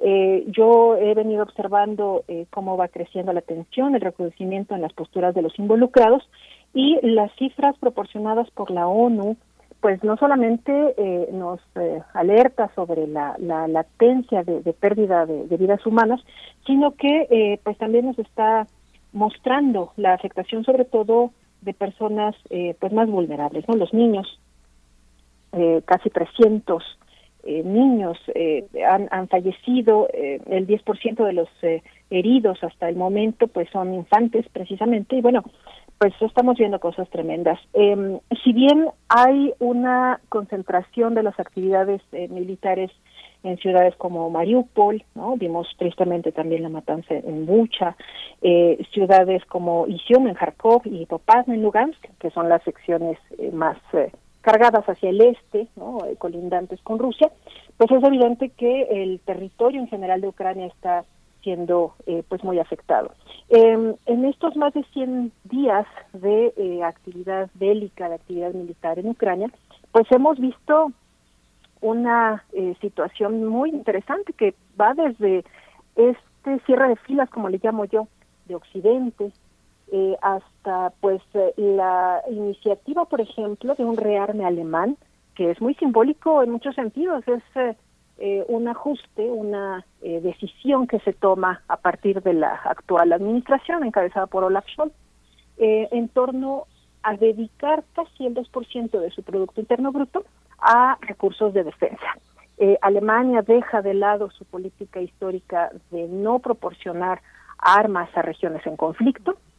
Esta sanción también, eh, producto de la Segunda Guerra Mundial, que le limitó de tener fuerzas armadas y que solamente hasta el año 55 fue que le eh, permitió tener eh, contar con ciertos efectivos, bueno, también se está viendo sumamente transformada es eh, pues una, una situación que ha modificado también los equilibrios de poder o nos ha dejado ver la evidencia de la reconfiguración de estas eh, potencias del siglo XXI, ¿no? donde Turquía tiene un papel muy destacado. Eh, hace unas horas se reunió el ministro de Asuntos Exteriores, Sergei Lavrov, el ministro de Asuntos Exteriores de Rusia, con su homólogo turco. Y bueno, se han reunido en Ankara, la, la capital política de Turquía, para eh, ponerse de acuerdo, manifestar, hacerle saber al mundo que no se van a oponer a el comercio de cereales, ¿no? El comercio de alimentos que Ucrania, bueno, lo sabemos también, es un país que ha provisto históricamente, particularmente de cereales al mundo entero, y eh, se han puesto de acuerdo para facilitar el tránsito de estos eh, elementos básicos, ¿no? De la zona del Mar Negro, que como sabemos es una zona estratégica, el paso de los estrechos del Bósforo o los Dardanelos, pues finalmente representan una zona de intercambio, de movimiento, sobre todo marítimo, para llevar a prácticamente todas las partes del mundo esta dotación de alimentos. Entonces, estamos eh, pues presenciando un ajuste muy interesante de las fuerzas políticas a nivel internacional y evidentemente en la región europea es eh, cada vez más clara esta esta situación. La OTAN también se ha visto, perdón, adelante. No, adelante, por favor, por favor, eh, continúa, profesora. Gracias, Berenice. Eh, yo creo que otro de los eh, factores relevantes a, a, observar es precisamente la respuesta que eh, no solo Estados Unidos, sino eh, eh, bajo el esquema de la OTAN, los socios europeos pues han tenido este, a este respecto. Ya hablamos de la última ocasión eh, en torno a la solicitud de ingreso a este esquema, a esta alianza atlántica por parte de Suecia y Finlandia. Y eh, pues estamos eh, viendo cómo eh, Occidente, en particular países como Reino Unido, por ejemplo, pues han eh, otorgado eh, elementos muy sofisticados en tecnología eh, armamentística. El lunes recientemente, ¿no? Se aprobó precisamente el envío de lanzamisiles de mucha precisión, con un alcance pues muy amplio de parte del gobierno inglés a eh, el, el, gobierno ucraniano y pues eso también nos hace pensar que esta guerra pues eh, no se va a resolver en los próximos días es eh, un señalamiento que también realizó en su momento eh, Vladimir Putin, ¿no? Esta parte de rearmar o seguir más bien con el, el eh, apoyo armamentístico, financiero, no, no olvidemos el Fondo Europeo para la Paz, ¿no? Creado el año pasado, que, que el nombre es este espeluznante, ¿no? Un Fondo Europeo para la Paz, ¿no? Que está destinando no solamente apoyo financiero, sino eh, material, provisiones armamentísticas y que se está gestionando a, desde la Unión Europea para seguir apoyando a Ucrania, ¿no? Entonces, este eh, esta serie de elementos me parece que pues nos hace pensar que eh, pues la guerra se va a prolongar eh, pues unos meses más eh, entre las declaraciones de Volodymyr Zelensky, el presidente de Ucrania, pues se hablaba hace unos días de la necesidad de organizarse al interior de Ucrania para pasar el invierno, ¿no? Esta previsión de parte del presidente de Ucrania, bueno, pues nos hace pensar que eh, probablemente se estén preparando para aguantar este año, ¿no? Eh, por lo menos hasta el final de este de este año para eh, resistir los embates de Rusia, ¿no? Entonces, eh, sí es una situación muy apremiante, muy preocupante, sobre todo por este trastorno a la vida cotidiana, a las propiedades de los ucranianos, pero sobre todo por esta eh, latente y evidente reconfiguración en sentido de seguridad que se está presenciando en Europa. Me gustaría, eh, profesor Alma Rosa, detenernos un poco en esta noción de la reconfiguración del paradigma de seguridad y de defensa en Europa, especialmente en Alemania. A Olaf Scholz le han llovido las críticas y, y uno no entiende, pues, eh, cómo un país eh, como, como Alemania puede decir, pues es que, bueno, hay una lentitud de entrada, hay una lentitud en la entrega del armamento que, pues, eh, se ha, digamos, que Alemania ha prometido a Ucrania, pero, pero es que, el, digamos, la, la producción de armamento, pues, está en niveles muy bajos, precisamente por este paradigma de paz. Que nos puedas comentar un poco sobre eso, la normativa alemana, pues, que prohíbe eh, el suministro de armas en territorios en conflicto. Nosotros lo vimos lastimosamente con el caso de Ayotzinapa, ¿no? Por ejemplo, hubo un juicio al respecto en Alemania eh, y ahí nos quedó claro desde este lado pues eh, esta, eh, esta normativa alemana de no eh, comerciar armas en territorios en conflicto cambia, está cambiando ese paradigma. Me parece muy, muy interesante que lo puedas, eh, que puedas profundizar un poquito más, profesora. Sí, Berenice, con gusto. Em, si bien de manera formal, precisamente Alemania no ha tenido esta eh, política de, eh, de, de, de destinar recursos a, armamento, de eh, operar libremente eh, la gestión de sus fuerzas armadas. Bueno, también sería eh, una, falacia señalar que, que los alemanes están totalmente desprovistos de estos recursos militares. Eso, esto no es así, ¿no? Eh, es una eh, región, ese es un país que tras la Segunda Guerra Mundial es, es ocupado eh, por las potencias occidentales, ¿no? Eh, está metido ahí Francia, Inglaterra, Estados Unidos, y eh, evidentemente eh, pues representa, ahí está el muro de Berlín, ¿no? La, confrontación con ese eh, mundo soviético, la influencia socialista soviética de la Guerra Fría. Eh, si bien existen estas, existían estas eh, reservas, incluso consagradas a nivel constitucional, ¿no? De que no se accediera abiertamente a la provisión de recursos abundantes para crear estas fuerzas armadas y fortalecerlas. Bueno, lo que es una realidad es que Alemania coopera en el esquema de la OTAN de manera muy evidente. eh, realiza múltiples ejercicios militares, ¿no? Nos remontamos a los años 90, ¿no? Con esta participación en la guerra de Irak, que probablemente eh, pueda ser, em, eh, no sé si usar la palabra disimulada o no ocupa un lugar protagónico en los reflectores noticiosos, pero la realidad es que Alemania colabora en el esquema de la OTAN y de manera muy cercana con Estados Unidos precisamente para configurar y seguir echando a andar este esquema eh, de seguridad occidental. Eh, las modificaciones que se han hecho en, lo que va del año, ¿no? a partir de la entrada, la administración de Olaf Scholz, precisamente tienen como finalidad flexibilizar, yo creo que de manera muy evidente, este, este tipo de cuestiones, y de esta forma se introduce en la Constitución esta posibilidad de crear un fondo que alcanza hasta la fecha la dotación de 100 mil millones de euros. Es una cantidad impresionante que, eh, decía yo, bueno, eh, está representando prácticamente el 2% del PIB alemán, ¿no? Para dedicar a defensa. Este fondo se va a repartir a lo largo de eh, los próximos cinco años, ¿no? Es una previsión de, mediano plazo y pues seguirá ajustándose si es que las condiciones así lo, lo demandan, ¿no? Se habla de un rearme masivo, ¿no? Esta cooperación con Estados Unidos particularmente, pero también con el resto de sus socios europeos, creo que es muy evidente. Y esto, bueno, pues a la larga eh, nos habla de que Alemania seguramente se convertirá en la tercera o la cuarta potencia militar más grande de Europa y, y del mundo, ¿no? Después de Estados Unidos, eh, Reino Unido, China y Rusia, por supuesto, ¿no?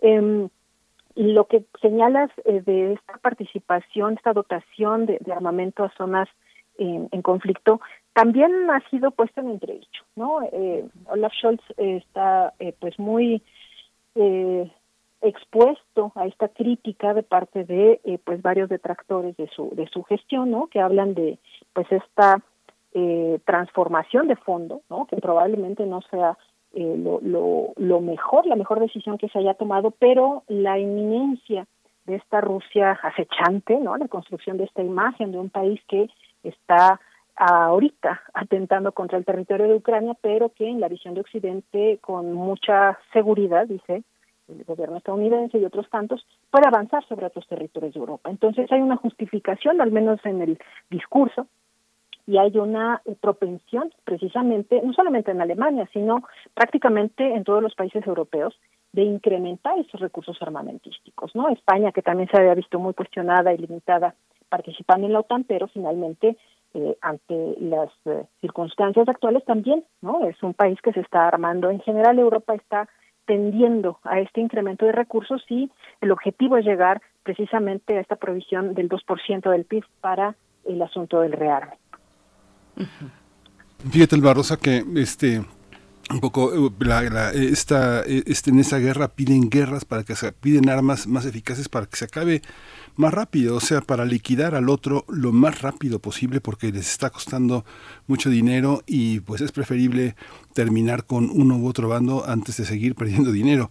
Pero lo que es muy interesante, fíjate que hace un par de días ah, hablaba con gente relacionada con el, con el pan, con la de las harinas y todo esto, y justamente señalaban todas esas alternativas que ve uno moverse en el mercado nacional. No sé, por ejemplo, eh, en algunos sectores se señalaba que Bimbo hacía negociaciones con el gobierno federal para tener terrenos eh, en comodato para poder sembrar trigo y poder eh, ya este paliar esta situación de la compra de futuros en, en este en semillas, en trigo, porque eh, el, mercado ucraniano quebró, no hay manera, y las cosechas de trigo de Rusia que se pensaban para 2030 están totalmente clausuradas. Lo mismo impactó en, la, en el tema de la cebada y del maíz, que, este, que eh, Ucrania pues exporta el, eh, cerca del 40% de la producción que sostiene el mercado internacional y, y Rusia.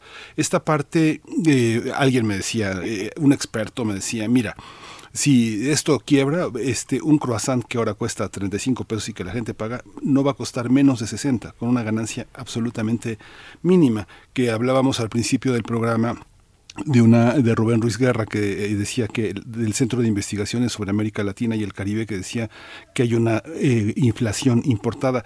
¿Cómo ves esto, Alvarosa? ¿Cómo, ¿Cómo va a impactar finalmente las cosechas programadas y vendidas hasta 2030? Incluso hay momentos productores, empresarios rusos que vendieron cosechas hasta 2040. O sea, es muy impresionante. ¿Cómo observas eso? Es uno de los aspectos, Miguel Ángel, que, qué bueno que lo mencionas porque es uno de los aspectos en los que se, se siente, ¿no? incluso estando nosotros eh, tan lejos geográficamente de este escenario de guerra, en donde las afectaciones a partir de un conflicto bélico eh, son evidentes, ¿no? Em, el incremento incluso no en los alimentos para las mascotas quienes tenemos gatos o perros pues ya vimos que, las croquetas subieron no eh, buena parte de estos materiales están hechos con insumos de cereales no eh, ni qué decir eh, precisamente de este episodio, los franceses están pagando más por sus croissants, ¿no?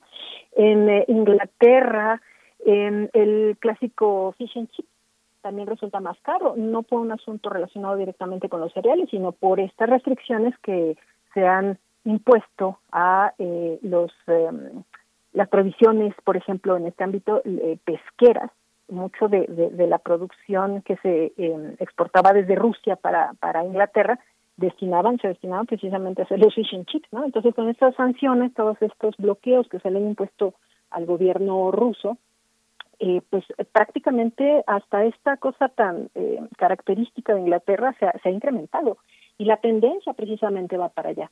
Yo creo que es eh, un elemento de los muchos que más allá de la tragedia humana, ¿no? Se siente, por supuesto, en las mesas, en los bolsillos de eh, buena parte de la población del mundo. África es un continente que, eh, según los especialistas, bueno, pues es de los que más eh, preocupados está precisamente porque buena parte de, de, sus compras están concentradas en Ucrania, ¿no?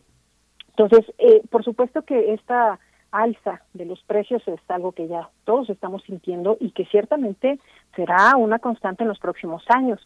Es ahí donde también países, por ejemplo, como Argentina, están eh, pues eh, siendo observados de manera muy eh, eh, detenida, ¿no? Argentina también eh, tiene una, producción agrícola de cereales pues muy abundante, ¿no? Por eso eh, en la reunión que, que, que, tuvo el presidente hace unas semanas con autoridades de Turquía, ¿no? También nos está hablando de esta reconfiguración, este eh, ajuste de las relaciones a nivel internacional, porque eh, si bien Estados Unidos con esta política en blanco y negro, ¿no? De estás conmigo o estás contra mí, estás cerrando las posibilidades a, más de, un país.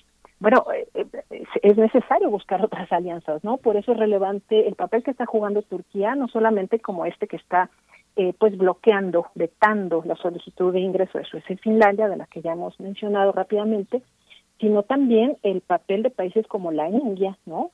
Que están teniendo un, peso relevante, eh, no necesariamente en el ámbito de lo, eh, la provisión de alimentos, pero que se perfilan con mucha fuerza como estas potencias en ascenso.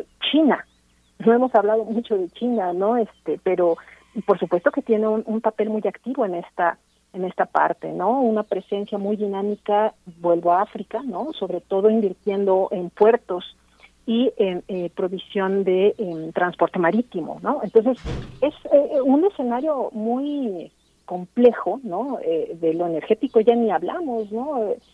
Rusia ha suspendido, ha decidido suspender la provisión de energéticos a Países Bajos, ¿no? Que se une a la lista de estos países que se niegan a pagar en rublos, que es una de las demandas del gobierno ruso, y que ante esta respuesta, bueno, el suministro está eh, eh, decidido que se va que se va a suspender no entonces es un momento de muchos ajustes no el día de ayer vuelvo a Alemania el día de ayer eh, Angela Merkel apareció públicamente dio su primera entrevista después de dejar el poder.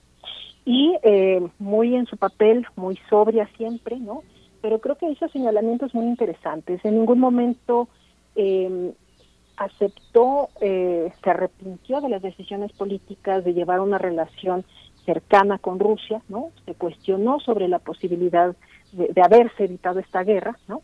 Y eh, pues creo que es una figura que aunque ya no está necesariamente en el reflector y en la primera línea de la política internacional, es una voz autorizada para hablar de esto, ¿no?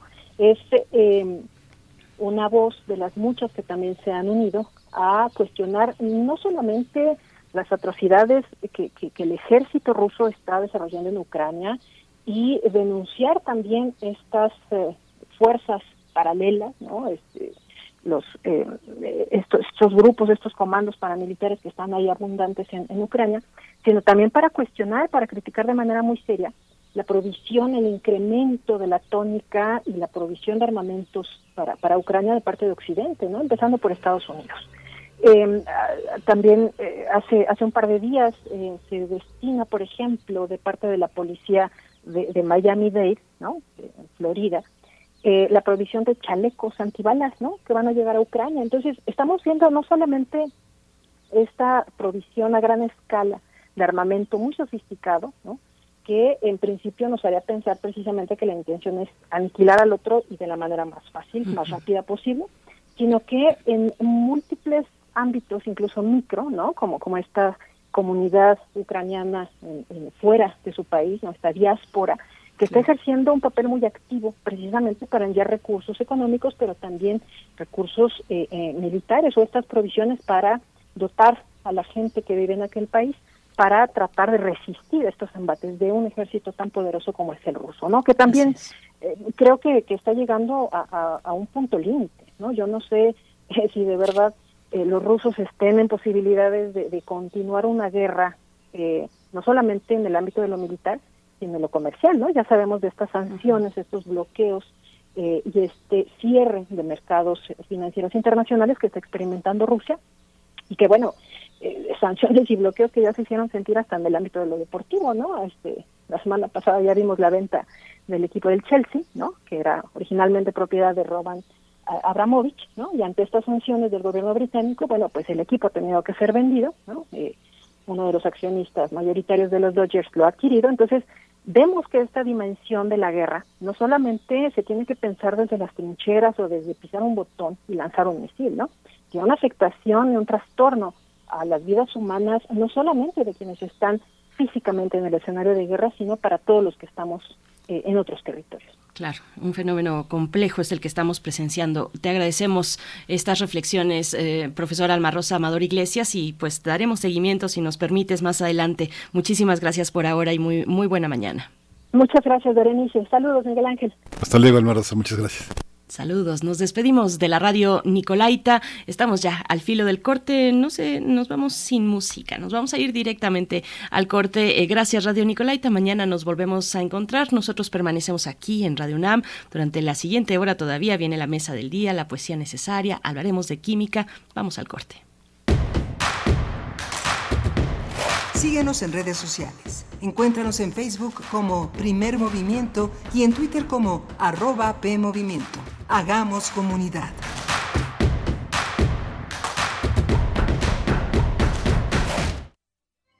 Radio UNAM celebra su 85 aniversario con un día de programación dedicado al cuadrante universitario y su labor en el pasado, el presente y el futuro.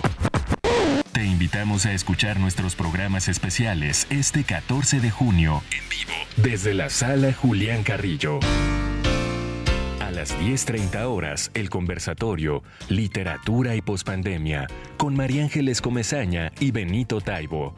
Modera Oscar de la Borbolla. Y a las 13 horas, Prisma RU, una celebración con libros, música y pastel. Martes 14 de junio, Sala Julián Carrillo de Radio UNAM. Adolfo Prieto 133 en la Colonia del Valle, cerca de Metrobús Amores. Entrada libre. Uso de cubrebocas obligatorio. Radio UNAM. 85 años de experiencia sonora. Hace 40 años no existía el INE. Las elecciones las organizaba el gobierno. Esto no garantizaba ni la justicia ni la equidad en las contiendas electorales. El INE es valioso porque es como un referí dentro de las elecciones, tanto federales como estatales. El INE es valioso porque me garantiza una paz social. Porque me deja participar en las decisiones del país. Mi INE es valioso para mí porque mi INE soy yo. Y yo.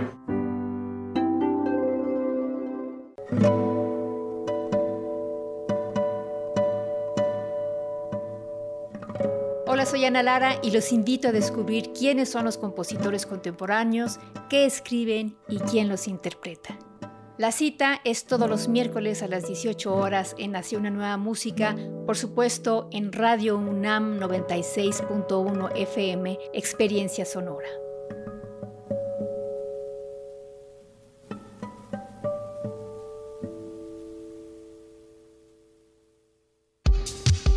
Conciencia, Psicología y Sociedad. Sexta temporada. Todos los lunes a las 6 de la tarde por el 96.1 de FM y por internet en radio.unam.mx. Con nuevas especialistas e investigadores en la ciencia psicológica. Radio UNAM. Experiencia sonora.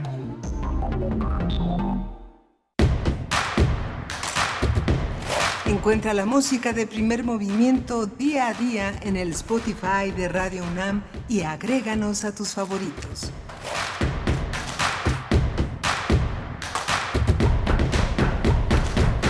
Hola, buenos días. Ya son las 9 de la mañana con 3 minutos de este miércoles 8 de junio. Estamos aquí en primer movimiento en Adolfo Prieto 133 en la colonia del Valle, en Radio UNAM, en esta experiencia sonora que en esta mañana tiene la conducción de Rodrigo Aguilar, en la producción ejecutiva de Violeta Berber, en la asistencia de producción de Arturo González, de lunes a viernes, todos los días aquí en la conducción de, la, de los controles técnicos y mi compañera Berenice Camacho al frente de, la, de los micrófonos en esta mañana. Bienvenida, Berenice. Buenos días. Buenos días, Miguel Ángel Quemain. Buenos días, audiencia de Radio UNAM.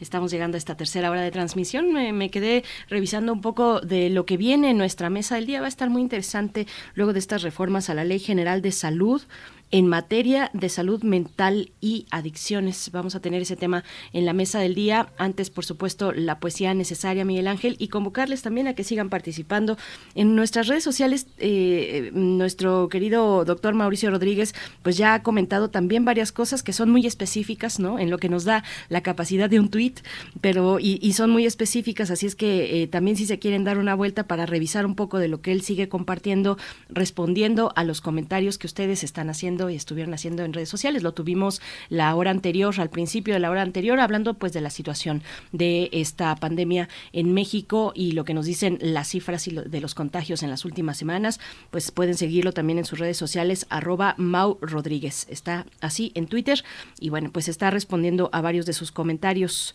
eh, que no alcanzaron a salir pues en nuestra conversación, pero, pero él está ahí muy dispuesto también y le agradecemos que así sea, Miguel Ángel. Sí, es algo muy, muy, muy importante también este, este señalamiento de, eh, de, tener, de tener previsiones, de tener muy presentes las comorbilidades. Todos estamos muy animados. Yo he ido a muchas reuniones, he visto a muchos familiares, a mucha gente querida, pero siempre hay un, hay un mariposeo en el estómago de cierto temor, de cierta, eh, sabe uno que hay ciertos márgenes de imprudencia que incluso uno desconoce con precisión. Hay una, hay una, hay una incertidumbre, pero, pero finalmente eh, las comorbilidades, el conocerse a uno mismo, el mantener hábitos nuevos, el tratar de tener una, una dieta estacional eh, que incorpore a los productores locales, este, hay muchas medidas que podemos tomar eh, importantes eh, para no tener, para dejar un poco de temer y de, y de contagiarnos, de contagiarnos porque muchas personas con comorbilidades, depende cuál, pues va a tener consecuencias si se contagia, no la muerte, pero sí otros problemas fisiológicos importantes. ¿no? Por supuesto, por supuesto. Pues bueno, ahí estuvo pues esta conversación que va a quedar en el podcast, esta conversación, si ustedes no tuvieron oportunidad de escucharla con el doctor Mauricio Rodríguez, eh, pues estará eh, rápidamente en nuestro podcast en Radio UNAM, radiopodcast.unam.mx y también pueden acercarse los martes, los martes aquí en Radio UNAM al programa de Hipócrates 2.0 eh, que conduce precisamente eh, Mauricio Rodríguez, donde pues lleva invitados y revisan, revisan muchas temáticas desde ese punto, desde ese punto especialista pues bueno, esta, eh, esta invitación también para, para pues seguir completando este momento, este momento, las lecturas sobre este momento que, que atravesamos en México. Y bueno, lo dicho, tendremos en unos momentos la poesía necesaria y la mesa del día, la salud mental y la desaparición eh, de hospitales psiquiátricos en México. Vamos a conversar al respecto con la doctora Ingrid Vargas Huicochea, médica psiquiatra, doctora en ciencias, coordinadora de investigación del Departamento de Psiquiatría y Salud Mental de la Facultad de Medicina de la UNAM. Un tema muy interesante, Miguel Ángel. Sí, muy, muy, muy importante. Es un tema que eh, está presente en la psiquiatría desde los años 70. Mm, alguien se acordará de la psiquiatría italiana eh, eh, hablando de, manicomios eh, sin puertas, ¿no? Manicomios sin puertas, una integración de la vida social, de eso que llamamos la, la locura, que fue tan cuestionado por la filosofía francesa, también los nuevos filósofos, personas como Michel Foucault, como Derrida, como toda esta esta cuestión de hombres de la Escuela Normal Superior, la locura como una cuestión que convive entre nosotros y, bueno, hoy está esta propuesta de la que vamos a hablar con una, con una mujer verdaderamente conocedora de este, de este tema. Y cerraremos, cerraremos hablando de química con el doctor Plinio Sosa, los clorofluoroalcanos y la frialdad de la historia. La propuesta temática con el doctor Plinio Sosa, académico de la Facultad de Química, que nos hablará al respecto en el crisol de la química hacia el cierre del programa. Así es que quédense aquí, durante esta hora estaremos todavía con ustedes. Vamos, vamos ya con la poesía necesaria. Es hora de poesía necesaria. Bueno, pues les sigo proponiendo acercarnos durante todo este mes a poesía escrita desde el horizonte de la diversidad sexual. Y pues eh, qué mejor cuando se trata de una escritora pues entrañable como es Odette Alonso, escritora cubano-mexicana, nació en Santiago de Cuba en 1964, estudió filología en la Universidad de Oriente en Cuba, obtuvo el Premio Nacional de Poesía LGBTI LGBTI Zacatecas 2017 y el Premio Nacional de Poesía Nicolás Guillén en el 99.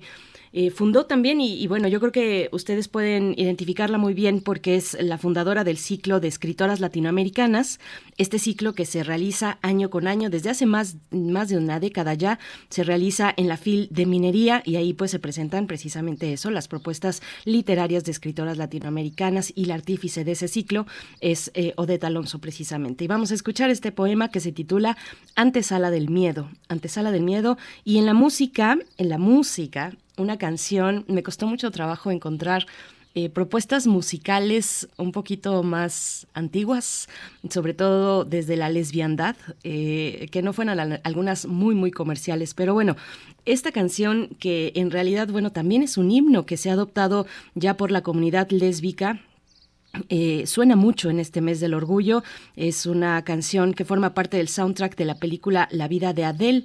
La vida de Adele, que es la historia de, pues, de exploración de un adolescente que, que siente una atracción muy bella por una chica de pelo azul.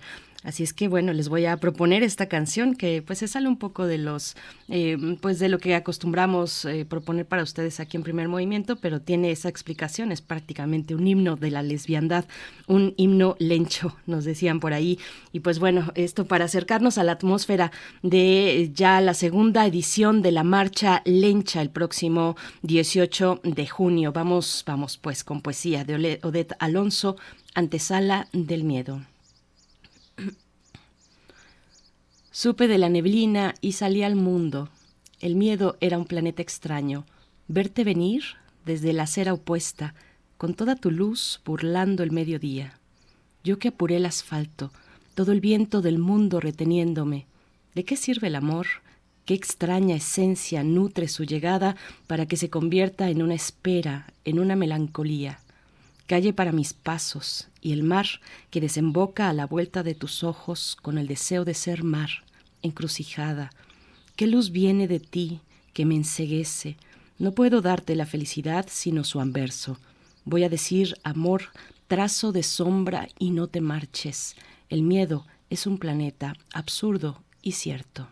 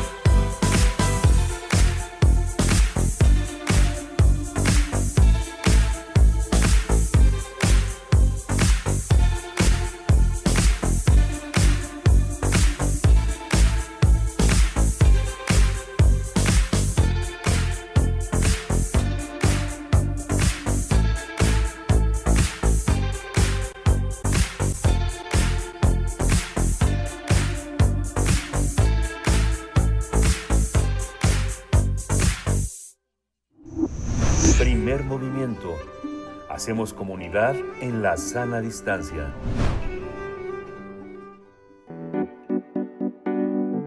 La mesa del día.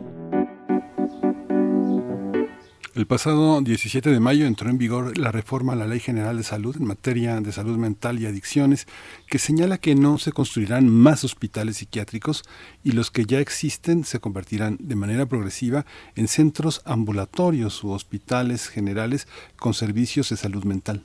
La reforma aprobada en abril pasado por el Congreso establece la garantía del derecho de las personas a recibir los servicios médicos para el tratamiento de este tipo de trastornos desde el primer nivel de atención y en hospitales generales cercanos a su domicilio. El decreto publicado en el Diario Oficial de la Federación también prevé que los usuarios en los servicios tienen derecho al consentimiento informado sobre las intervenciones médicas necesarias para atender sus problemas de salud y señala que los pacientes no deben ser sometidos eh, a aislamiento, contención coercitiva o cualquier otra práctica que implique tratos crueles, inhumanos o degradantes. La reforma a la Ley General de Salud en materia de salud mental y adicciones enfatiza que el internamiento hospitalario debe ser el último recurso terapéutico siempre que se garantice el respeto a los derechos humanos de los pacientes. Sin embargo, hay un grupo de organizaciones que le solicitó a la Comisión Nacional de Derechos Humanos que demande la invalidez de dicha reforma por considerar que vulnera los derechos humanos. A través de un comunicado, organizaciones como Reinserta, Ocupa, Derechos sin Barreras, Reintegra y la Fundación Mexicana de Criminología y Criminalística señalaron que la reforma para transformar los hospitales psiquiátricos en hospitales generales y que sus servicios se ofrezcan en centros comunitarios va en contra de la progresividad en el derecho a la salud. Eh, vamos a analizar la Ley General de Salud que plantea la desaparición de hospitales psiquiátricos y está con nosotros la doctora Ingrid Vargas Huicochea. Ella es médico, médica psiquiatra, doctora en ciencias, coordinadora de investigación del Departamento de Psiquiatría y Salud Mental de la Facultad de Medicina de la UNAM, una mujer fundamental para entender este, este proceso. Doctora Ingrid Vargas, mucho gusto tener eh, su presencia aquí en Primer Movimiento. Bienvenida, buenos días. ¿Qué tal? Muy buenos días, ¿cómo están? Gracias por la invitación. Gracias, doctora. Gracias, doctora. Bienvenida a Primer Movimiento. Pues empezamos nuestra charla. Me gustaría poner el punto de partida eh, para eh, eh, pensar a la salud mental como un tema de salud pública, que nos pueda compartir un poco en medio de esos, pues, de esos parámetros lo que significa esta reforma, doctora. Claro, yo creo que, como ustedes bien señalaban ahora en la introducción, ha habido todo un mal entendido, ¿no? Como que se tomó el encabezado de la propuesta sin un análisis más profundo. De ahí de repente un poco la incomodidad, ¿no? Y estas respuestas como eh, protestas, ¿no? solicitudes desde la parte legal frente a la reforma, que es una reforma completa y absolutamente necesaria. Esto, el, planteamiento que tiene esta reforma en los eh, servicios de atención en salud mental en nuestro país no es algo nuevo, no es algo que esté saliendo eh, de, la nada. En realidad, toda la propuesta en la modificación eh, en, el tipo de atención que se brinda al paciente con algún trastorno mental ha venido eh, desde hace mucho tiempo ¿no? gestándose de manera más evidente desde la década de los noventas en la Declaración de Caracas surgió la Conferencia Regional para la Reestructuración de la Atención Psiquiátrica en América Latina, como parte de un movimiento mundial que ya venía gestándose eh, tiempo atrás. En esta parte, en, ese momento, se, eh, se, estipuló que era necesario manejar de manera diferente al paciente psiquiátrico, promover su reinserción en la sociedad y, bueno, dejar atrás el modelo asilar. Desafortunadamente en nuestro país esto no pasó. De hecho, podríamos estar diciendo que a esta fecha tenemos más de 30 años de atraso en toda la reformulación de la atención de este tipo de trastornos. Entonces, eh, lo que ha venido pasando al cabo de estos 30 años y un poquito más, pues es que sencillamente en los, los servicios súper especializados de salud mental están saturados y eh, la atención que brindamos en este momento a nuestros pacientes con una condición psiquiátrica pues no es la mejor. Pues básicamente en esencia la propuesta de esta nueva eh, reforma en atención es eh, rescatar lo que los desde los 90 se había solicitado. Vamos a reforzar el primer nivel de atención, esto es los servicios más a nivel comunitario, de los que hay más y con de mayor acceso para la población y fortalezcamos los servicios especializados, pero ya no como una como hospitales asilares, ¿no? Este tipo de hospitales donde se abandonaba al paciente, este tipo de pacientes eh, psiquiátricos crónicos muy deteriorados y bueno, que las familias sencillamente iban, los abandonaban ahí y ya nunca más volvían a saber de ellos y que estaban sí en condiciones pues muy deplorables. Entonces, eh, el movimiento es este, ¿no? No, ese tipo de atención ya no debiera estar existiendo porque esa sí es una vejación a los derechos humanos de los pacientes. Eh, los servicios eh, súper especializados seguirán brindando espacios para la hospitalización, pero también para la formación de recursos, porque hay muy pocos psiquiatras en el país, faltamos muchos más psiquiatras. Se tiene que seguir haciendo investigación de calidad y justo estos niveles ya más especializados también a eso se van a dedicar, pero el grueso de la atención tiene que trasladarse a, insisto, a este primer nivel, a los servicios comunitarios, a los que están más cerca de la gente. Doctora, fíjese que este, traigo una, cosa personal a colación porque yo estudié en el CCH y el maestro de psicología nos dio a leer un libro de Franca, de Franca y Franco Basaglia que era Mujer, Locura y Sociedad. Y yo decía, bueno, ¿y qué va a pasar? ¿Qué va a pasar después? Era, era muy, muy eh, subversivo hacer esa lectura en esos años y de los psiquiátricos con puertas abiertas continuó en la, la psiquiatría y en, la, el psicoanálisis francés. ¿Cómo usted dice, estamos atrasados 30 años?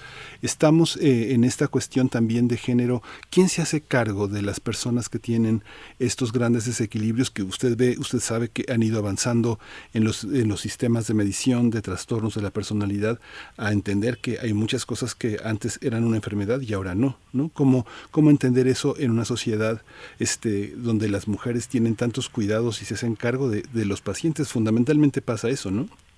Uy, sí, ese, ese es un tema también, ¿no? En el que se buscaría que con esta reforma, ahora sí, ¿no? Se pudiera hacer una mejor distribución del cuidado y atención de estos enfermos.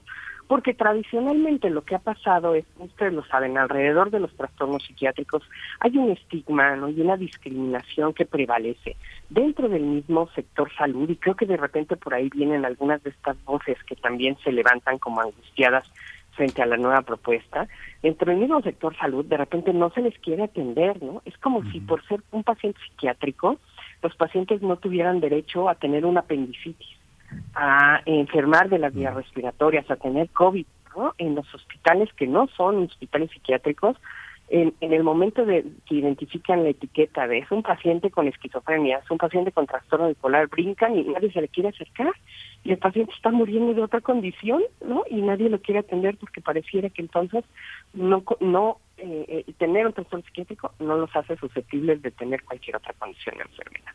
Entonces, lo que pasa con eso también de repente, y hemos tenido muchas historias, ustedes lo saben, no solamente en los pueblos, sino dentro de los ámbitos urbanos, donde al paciente psiquiátrico se le esconde, ¿no? Es como, bueno, no se va a curar, entonces manténganlo en casa. Eh, algunos de ellos ya hasta se hacen parte de la comunidad, ¿no? Se le identifica como el que está mal. ¿no? Eh, perdónenme por decirlo así, pero así es como lo tienen, ¿no? Se le pone la etiqueta de el loco. Y así, ¿no? Se les deja a convivir ahí. ¿Quiénes están al cuidado de estas personas que no reciben una atención médica que debieran estar recibiendo? Pues las mujeres, ¿no? Como bien decías ahora, Julio, o sea, el punto es que en casa, tradicionalmente a quién se le impone el cuidado constante, quién tendrá que atender esas crisis, quién tendrá que contener al paciente, ¿quién es la responsable? Pues la mujer, con el desgaste que eso conlleva. Fíjense que aquí en México ya los estudios epidemiológicos han demostrado que alrededor del 70% de las personas que padecen una condición psiquiátrica y que deberían estar recibiendo atención no la reciben. O sea, es un porcentaje grandísimo que esta nueva eh, propuesta eh, está pretendiendo atender, ¿no? O sea, es un porcentaje gigantesco. Y otro gran problema también de la mano de esto es que la gran mayoría no recibe atención y los que la reciben buscan la atención de manera muy tardía, cuando la enfermedad está muy avanzada, cuando ya ha habido un gran impacto en la funcionalidad, cuando el deterioro es grande. Y entonces se van a los que mencionábamos, los servicios muy especializados en salud mental. El problema es que el costo de estos servicios es muy alto. No nada más hablando del costo directamente del bolsillo de la persona, sino el costo a nivel social. Como sociedad, es carísimo estar brindando atención a ese 30% que sí recibe tratamiento en el tercer nivel, es decir, en los servicios especializados en psiquiatría. Entonces, bueno, hay un montón de, de como ven, hay un montón de situaciones que se han dejado de atender. Eh, la verdad es que eh, el equipo que está ahora al frente de los servicios de salud mental en nuestro país es un equipo, eh, pues diríamoslo de manera coloquial, ¿no? Con muchas ganas de hacer las cosas diferentes. Son gente joven, gente con eh, muy preparada, joven pero muy preparada y con muchas ganas realmente de poder mejorar la atención en salud mental en nuestro país. Entonces, sí, les digo, creo que eh, se pueden dar cuenta de que hay un montón de pendientes sobre la mesa y pues hay muchas cosas que tenemos que atender en este momento doctora Ingrid eh, Vargas Huecochea, también que, nos comente un poco sobre pues los diversos cruces de la salud mental con, con escenarios que tal vez a veces no sospechamos u otros sí y que, que incluso también están eh, pues cubiertos por el estigma, el tema de las adicciones o el uso de sustancias, también eh, cruza la salud mental con algunos escenarios penitenciarios, ¿no? con esta figura de la inimputabilidad que, que pues exige de las autoridades judiciales un abordaje específico que nos pueda comentar un poco de esos escenarios, una diversidad pues que no solamente está en lo más inmediato, ¿no? De una atención directa con un paciente, sino que hay contextos muy específicos. Claro, claro, la verdad es que el tema de la salud es muy compleja por, desde diferentes eh, lados, ¿no? Eh, podríamos hablar de muchas aristas, unas de ellas son las complicaciones de los trastornos psiquiátricos no tratados. el gran problema es que eh, finalmente se van a complicar. ¿Con qué se van a complicar? Bueno, algunas de las situaciones más frecuentes es el consumo de sustancias. Eh, los problemas de adicciones en sí son un problema de patología psiquiátrica, pero además es bien frecuente encontrar lo que nosotros llamamos patología dual.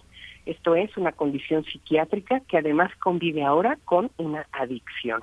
Y estas eh, situaciones son bien frecuentes, desafortunadamente muchas, en muchas de las veces son una consecuencia de esa eh, patología mental que inicialmente estaba ahí, que no fue tratada y que en algún momento eh, los individuos empezaron a, tratar, ¿no? O casi casi automedicarse con sustancias, ¿no? con, con alcohol o con drogas y entonces se sobrepone otro segundo problema y es la patología dual. El problema de la patología dual es fuerte, eh, justamente de las propuestas de esta de esta reforma en atención psiquiátrica es también eh, tener más servicios especializados en el tratamiento de las adicciones. La verdad es que si hoy no eh, eh, nos echamos un clavado a los lugares que, que brindan ese tipo de atención, pues la mayor parte de la gente acuden a los anexos, no, a centros de reclusión, a, a algunos otros recursos, no, como alcohólicos anónimos, narcóticos anónimos, etcétera. Y pues bueno, la verdad es que eh, en ellos hay una gran heterogeneidad. Algunos son muy buenos, tienen un respaldo médico, eh, un respaldo psicológico y la atención al paciente es la adecuada, pero en muchos otros eh, no sucede así. Y esto tenía que ver mucho con la falta de regulación también de estas instancias. Entonces, bueno, ahora con el ofertar también espacios de atención, nuevamente en el primer nivel de atención, tanto para patologías psiquiátricas como para las adicciones, pues nos abre eh, un, nuevo eh, canal de, de, oportunidades para poder eh, no solamente prevenir, sino atender las condiciones que ya están puestas ahí en materia de adicción, ¿no? Y, en el aspecto penal, pues también hay mucho que hacer, ¿no? los pacientes psiquiátricos en condición de reclusión, en condición de cárcel, también necesitarían una atención especial tenemos algunas instancias que hacen esto, ¿no? El CETEREPSI, ¿no? Es algunos de, de, eh, de alguna manera es un, espacio que pretenderá dar este tipo de, de cobertura, pero no es suficiente. Entonces, bueno, también se tiene que reforzar el proceso de rehabilitación del paciente psiquiátrico en una, eh, en una condición eh, de, de, cárcel, ¿no? En, un proceso legal.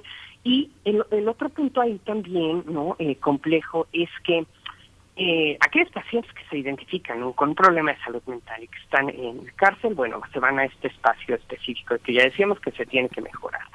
Pero hay un gran porcentaje de nuestros eh, de, nuestros presos que tienen un problema de salud mental no identificado, que es no tratado y que por supuesto pues no va a mejorar al recluirse, ¿no? Entonces, eso también implica un trabajo conjunto con las instancias eh, legales, para poder pues realmente ofrecer una, una atención, la atención pertinente. ¿no? Entonces, como ven, y, es un poquito lo que he tratado de resaltar, ¿no? O sea, el problema no es tan sencillo, creo que hubo una mala difusión de la propuesta, e insisto, creo que eh, la mayor parte de la gente se quedó como con el, con el encabezado, ¿no? Es decir, se cierran hospitales psiquiátricos, ¿dónde se va a atender a nuestros pacientes? ¿Qué van a hacer con ellos? No, la propuesta no es así.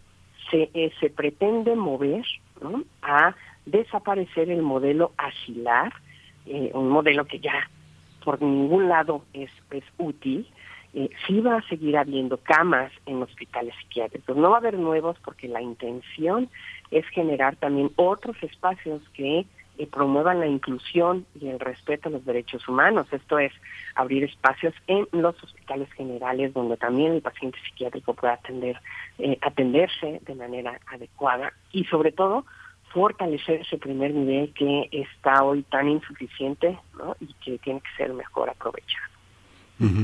Y es que cuando uno lee los informes de la Comisión de Derechos Humanos y uno lee que, bueno, en 2008 se emitió un informe sobre el Mecanismo Nacional de Prevención de la Tortura en los hospitales psiquiátricos, uno se horroriza. Finalmente, yo insisto en la parte de la mujer, porque si uno ve los reportes de visitas familiares en los psiquiátricos, es mínima a las mujeres, es algo que se ha señalado. Y yo recuerdo que y científicos sociales como Marta Lama, Sara Sefcovic, eh, mucha gente dedicada a este terreno señalaban pues la parte que ahora Berenice pone en la, en la cuestión que es pocas mujeres visitadas eh, en los penales, pocas mujeres visitadas en los psiquiátricos y una vez un, un, médico que conocía en perinatología, eh, psicoterapeuta, psiquiatra, ginecólogo, me decía que él atendía los casos de mujeres embarazadas que venían de los psiquiátricos y yo ingenuamente le preguntaba, pero ¿cómo se embarazan? Este, me decía, bueno, alguna alucinación las preñó. ¿Cómo ves esta, esta parte, doctora, esta parte de vigilancia de derechos humanos en la parte de los psiquiátricos? Eh, este modelo del siglo XVII que señalaba Foucault eh, es una parte que este, ayudará a, este, a establecer una red entre derechos humanos y atención? Sí, es una de las partes, digamos, ¿no? Porque eh, hay, hay muchos otros frentes que atacar. Sí, la verdad es que el tema de, de género en materia de salud mental, bueno, hoy por hoy se ha hecho todavía más complejo, pero eh, acotándolo específicamente al tema de mujer, decíamos, está el tema de las cuidadoras. En alguna investigación que yo hice hace unos años con eh, los familiares eh, directos, los cuidadores informales de pacientes con trastorno bipolar, pues obviamente sabía, eh, salía a la luz lo que todos ya, ya sabemos ahora, ¿no? Las mujeres las que están ahí siempre al pie del cañón, ¿no? Primero pues las madres, un poco por la imposición tanto personalmente elegida como social, ¿no? Decir, pues soy la mamá, me tengo que cuidar, me quedar aquí, a, me tengo que quedar a cuidarlo, ¿no? Eh, después la mamá muere o enferma y entonces en algunos casos las parejas, mujeres también hacen su aparición, pero eventualmente algunas se mueven y entonces las que tienen que salir, ¿no? al quite, como decimos vulgarmente, pues son las hermanas, las hijas, en fin, el papel de la mujer como cuidadora informal del paciente psiquiátrico, porque además entendamos que en su mayoría el paciente psiquiátrico es crónico, ¿no? Algo de lo que los psiquiatras siempre mencionamos es que una vez que estas condiciones hacen la aparición en la vida de una persona, el riesgo de que vuelva a suceder una y otra y otra vez es bastante alto, ¿no? Entonces, la mayor parte de estas condiciones pues, son crónicas. Nuestra intención es que esa cronicidad no signifique disfunción, sino que la persona pueda vivir con esto, ¿no? Que es, como si alguien con diabetes finalmente eh, debuta con diabetes, ya no se le va a quitar, pero sí puede llevar una vida completamente normal con la atención y el manejo pertinente. En condiciones psiquiátricas es exactamente igual. Pero eh, dado que la parte de esta atención, el monitoreo, el seguimiento, el acompañamiento suelen ser un poco más complejos, pues el deterioro en un gran porcentaje eh, empieza a aparecer y es ahí donde la figura de cuidador informal, específicamente las mujeres, pues se vuelve algo eh, muy necesario pero también altamente desgastante para ellas, ¿no? En todo lo que significa. Acá también, ¿no? Algo de, de las nuevas propuestas es que justamente eh, eh, los cuidadores informales, ¿no? Las cuidadoras informales puedan hacer equipo con el equipo sanitario, ¿no? Y eh, entonces, bueno, pues, se pueda llevar más, mucho más evidentemente en un manejo conjunto que pues llevar la carga a ellas solitas, ¿no? Porque fue mucho lo que pasó también en su momento cuando se cerraron los grandes manicomios eh, con todo este, este movimiento de la reforma psiquiátrica. Eh, los pacientes fueron regresados a sus familias y las familias ya no sabían qué hacer. E inevitablemente la sociedad dijo, ah, bueno, pues ya están en la familia, ¿quién le toca? Pues le toca a la mujer. Y entonces vino todo el desgaste eh, ya ampliamente estudiado de los cuidadores. Hoy no se busca eso, ¿no? Es decir, no es como nada más, bueno, cierro y se lo regreso, no. Cerramos con una red de servicios que pueda dar el apoyo.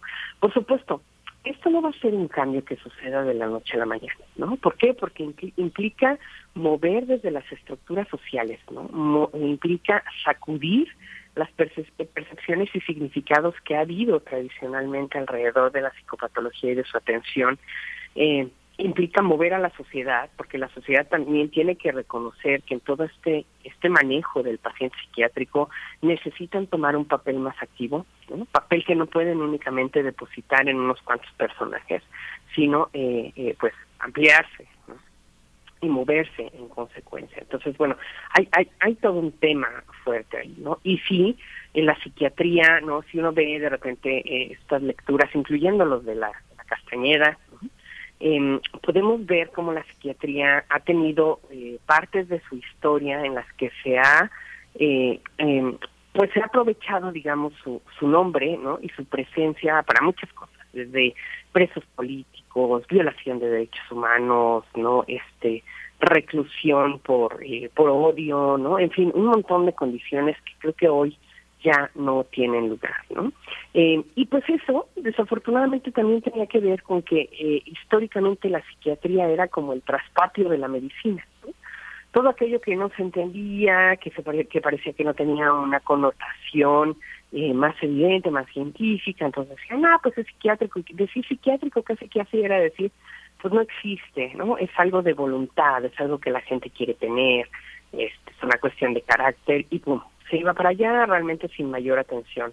Hoy no, hoy, hoy reconocemos que el origen de las condiciones psiquiátricas es multifactorial, donde hay un componente biológico muy fuerte, pero ese componente biológico se hace evidente en la medida en que el contexto favorece que justamente esa vulnerabilidad biológica se exprese. ¿no? Entonces, eh, eso también ha dado eh, eh, pues eh, mucho mucho hilo para poder tejer esta nueva serie de propuestas que tienen mucho más que ver con un propósito terapéutico franco y no solamente un, un propósito de asilamiento y reclusión.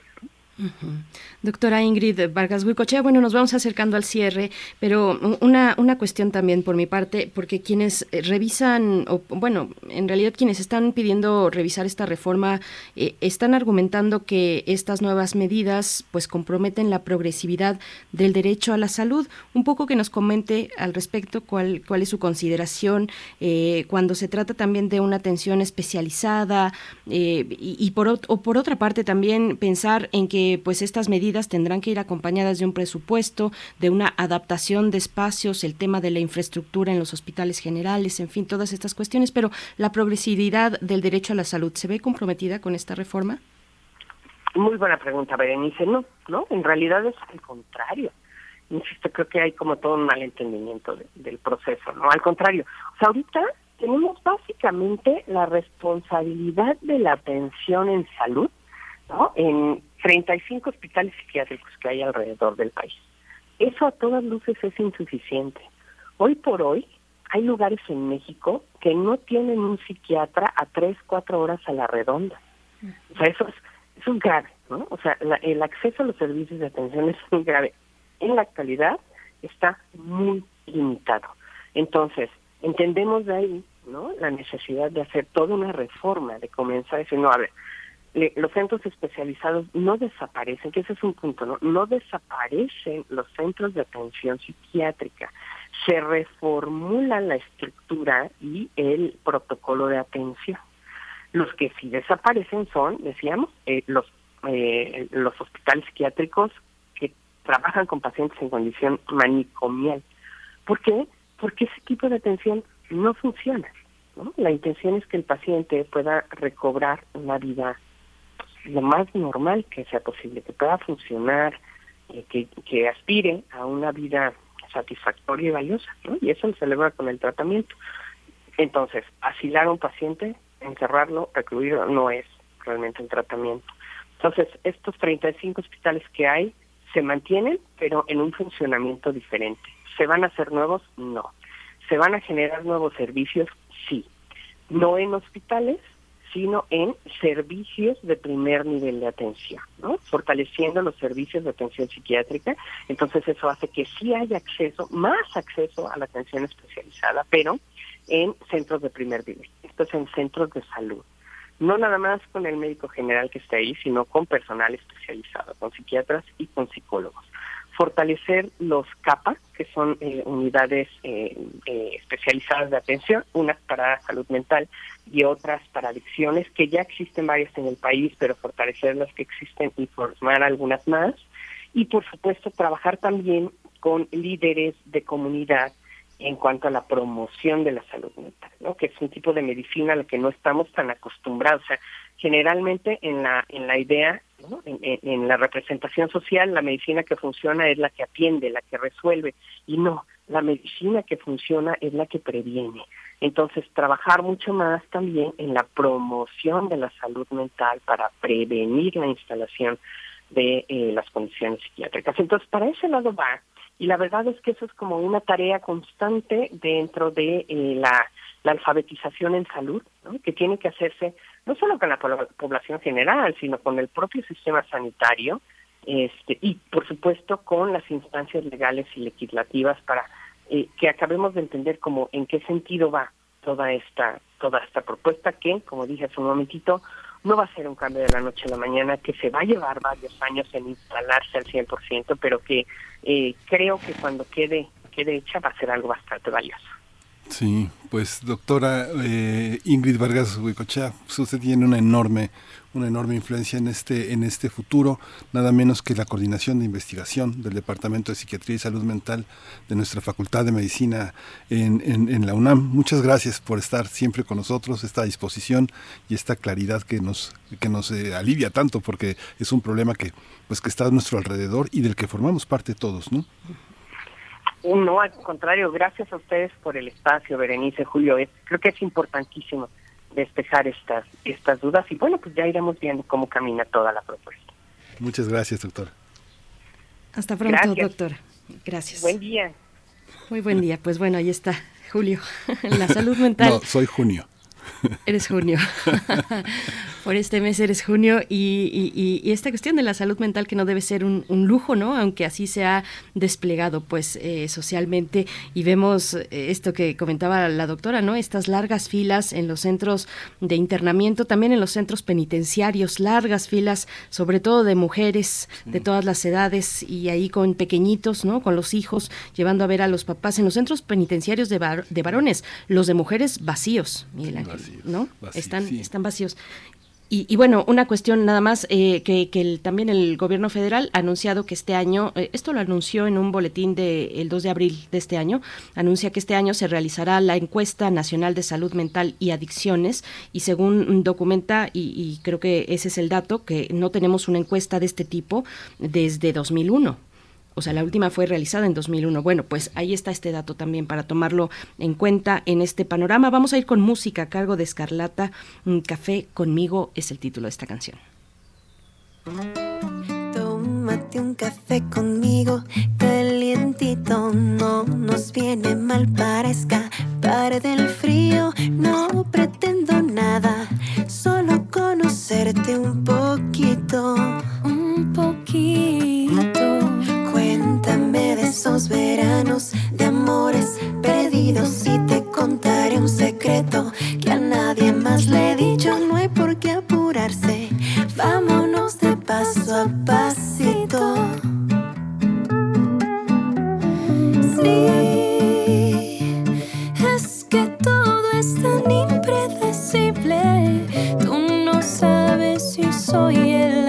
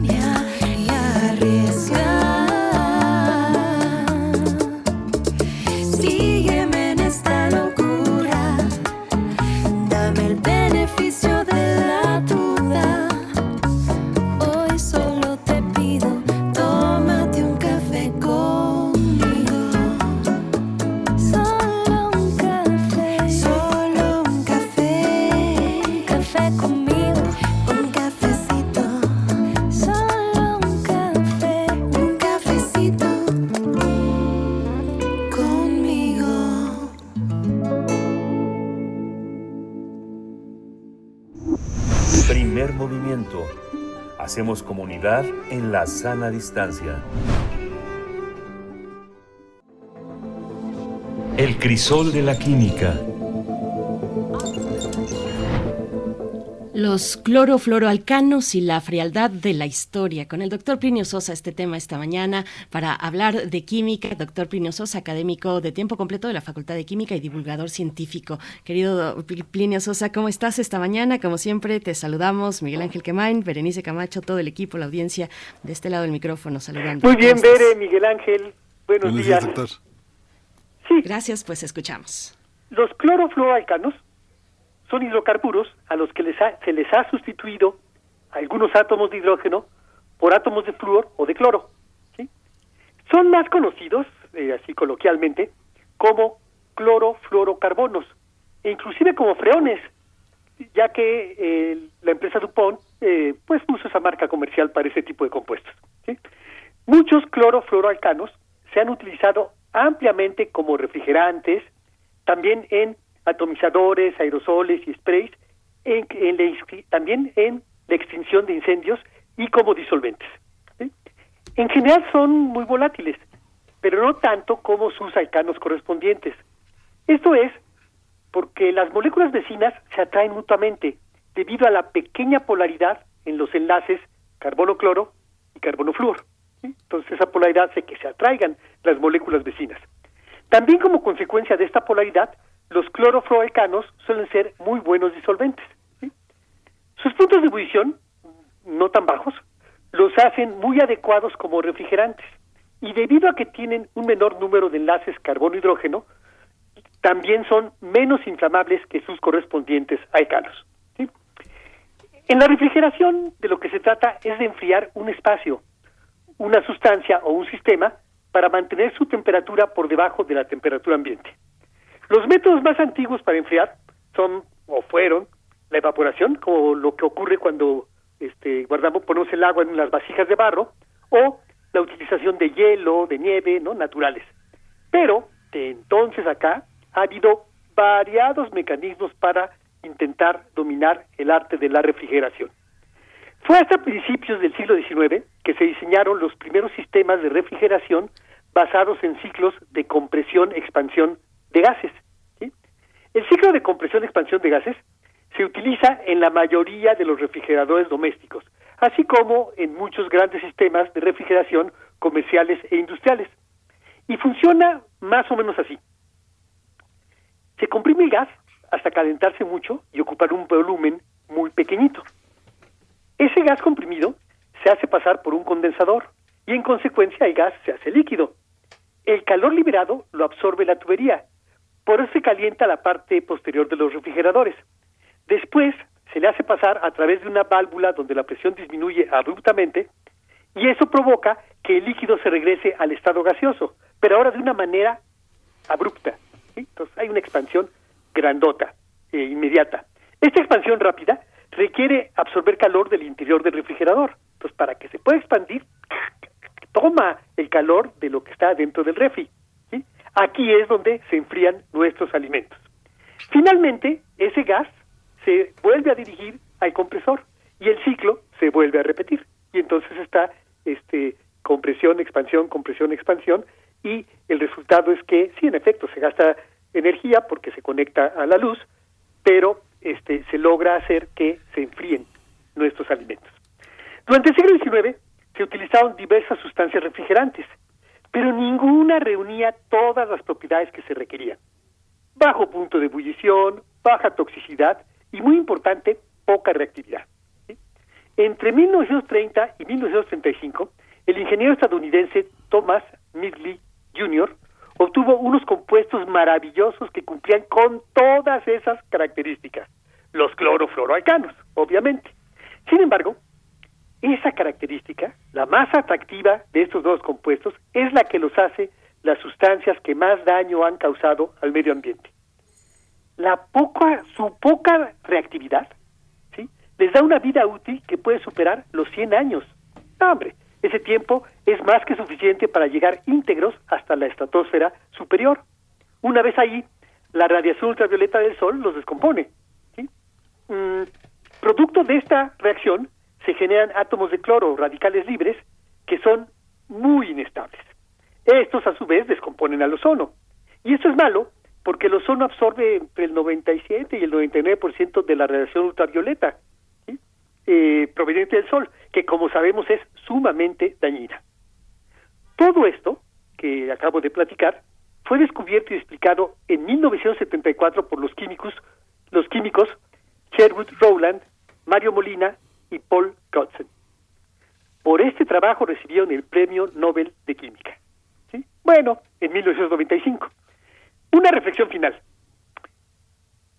El gran Thomas Migley murió pensando que había hecho un gran servicio a la humanidad, ¿sí? con los clorofluoroalcanos. Sin embargo, no fue así. En efecto, sus descubrimientos son sin lugar a dudas los que han tenido el mayor impacto sobre nuestra atmósfera. El mayor impacto sí, pero el mayor impacto negativo. A veces la historia es fría y cruel. Sí, la historia es fría y cruel. O sea, y, bueno, no hay que contribuir metiendo alimentos calientes al refrigerador, Linio. Claro, pues sí, no, porque eso más es un gasto este, de energía. De energía inútil, ¿no? Innecesario. ¿Sí? Entonces, sí fue una, una gran cosa la refrigeración, pues es la gran cosa, si no, este, eh, no podríamos este, conservar nuestros alimentos, ¿no?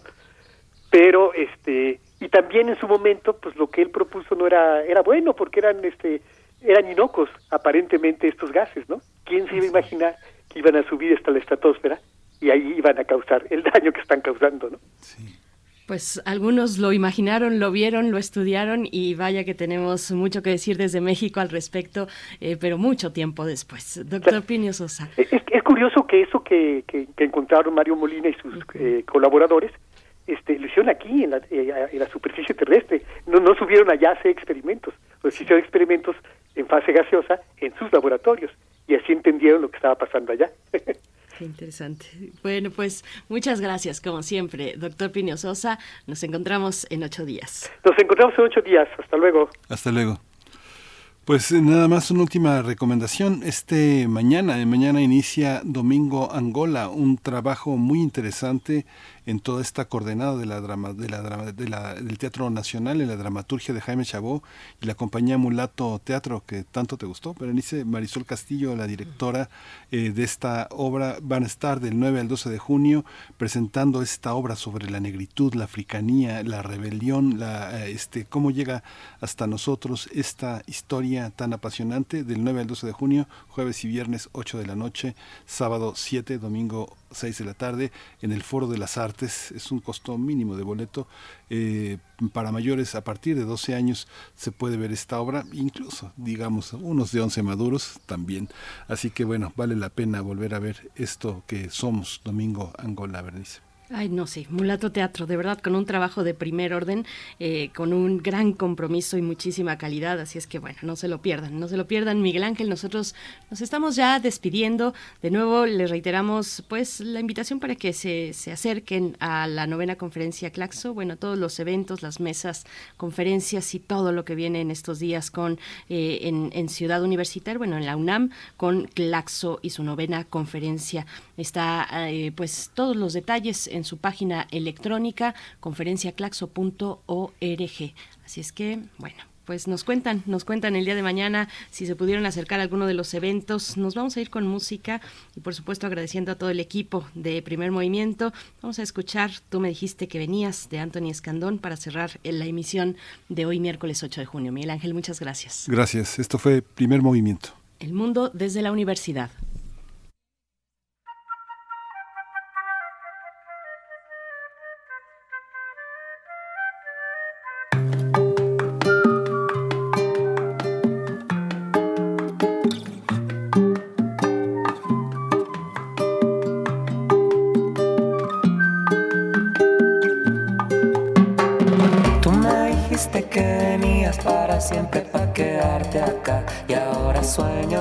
Verte llegar. Tú me dijiste que venías para siempre para quedarte acá y ahora sueño verte llegar. Espero que llegues y espero que sea pronto. No quiero que me digan más que soy un tonto porque esperarte siempre a mí me pone loco.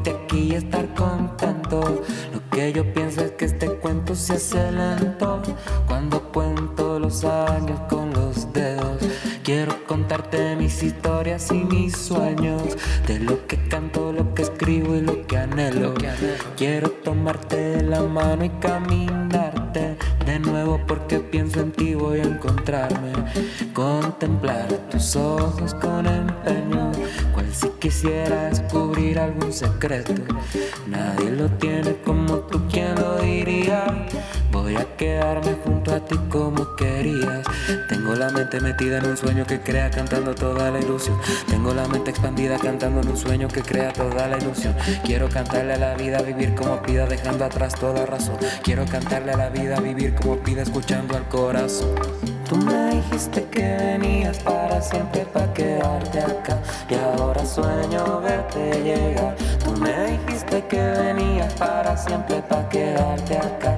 Y ahora sueño verte llegar. Tú me dijiste que siempre pa' quedarte acá. Y ahora sueño verte llegar. Tú me dijiste que venías para siempre pa' quedarte acá. Y ahora sueño verte llegar.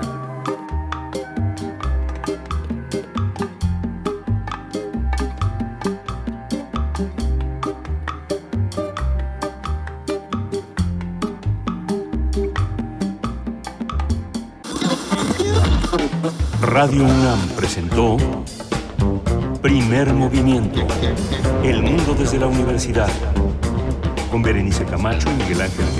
en la conducción. Rodrigo Aguilar y Violeta Berber, producción. Antonio Quijano y Patricia Zavala, noticias. Miriam Trejo y Rodrigo Mota, coordinación de invitados. Tamara Quirós, redes sociales. Arturo González, operación técnica. Locución, Esa Uribe y Juan Stack. Quédate en sintonía con Radio UNAM. Experiencia sonora.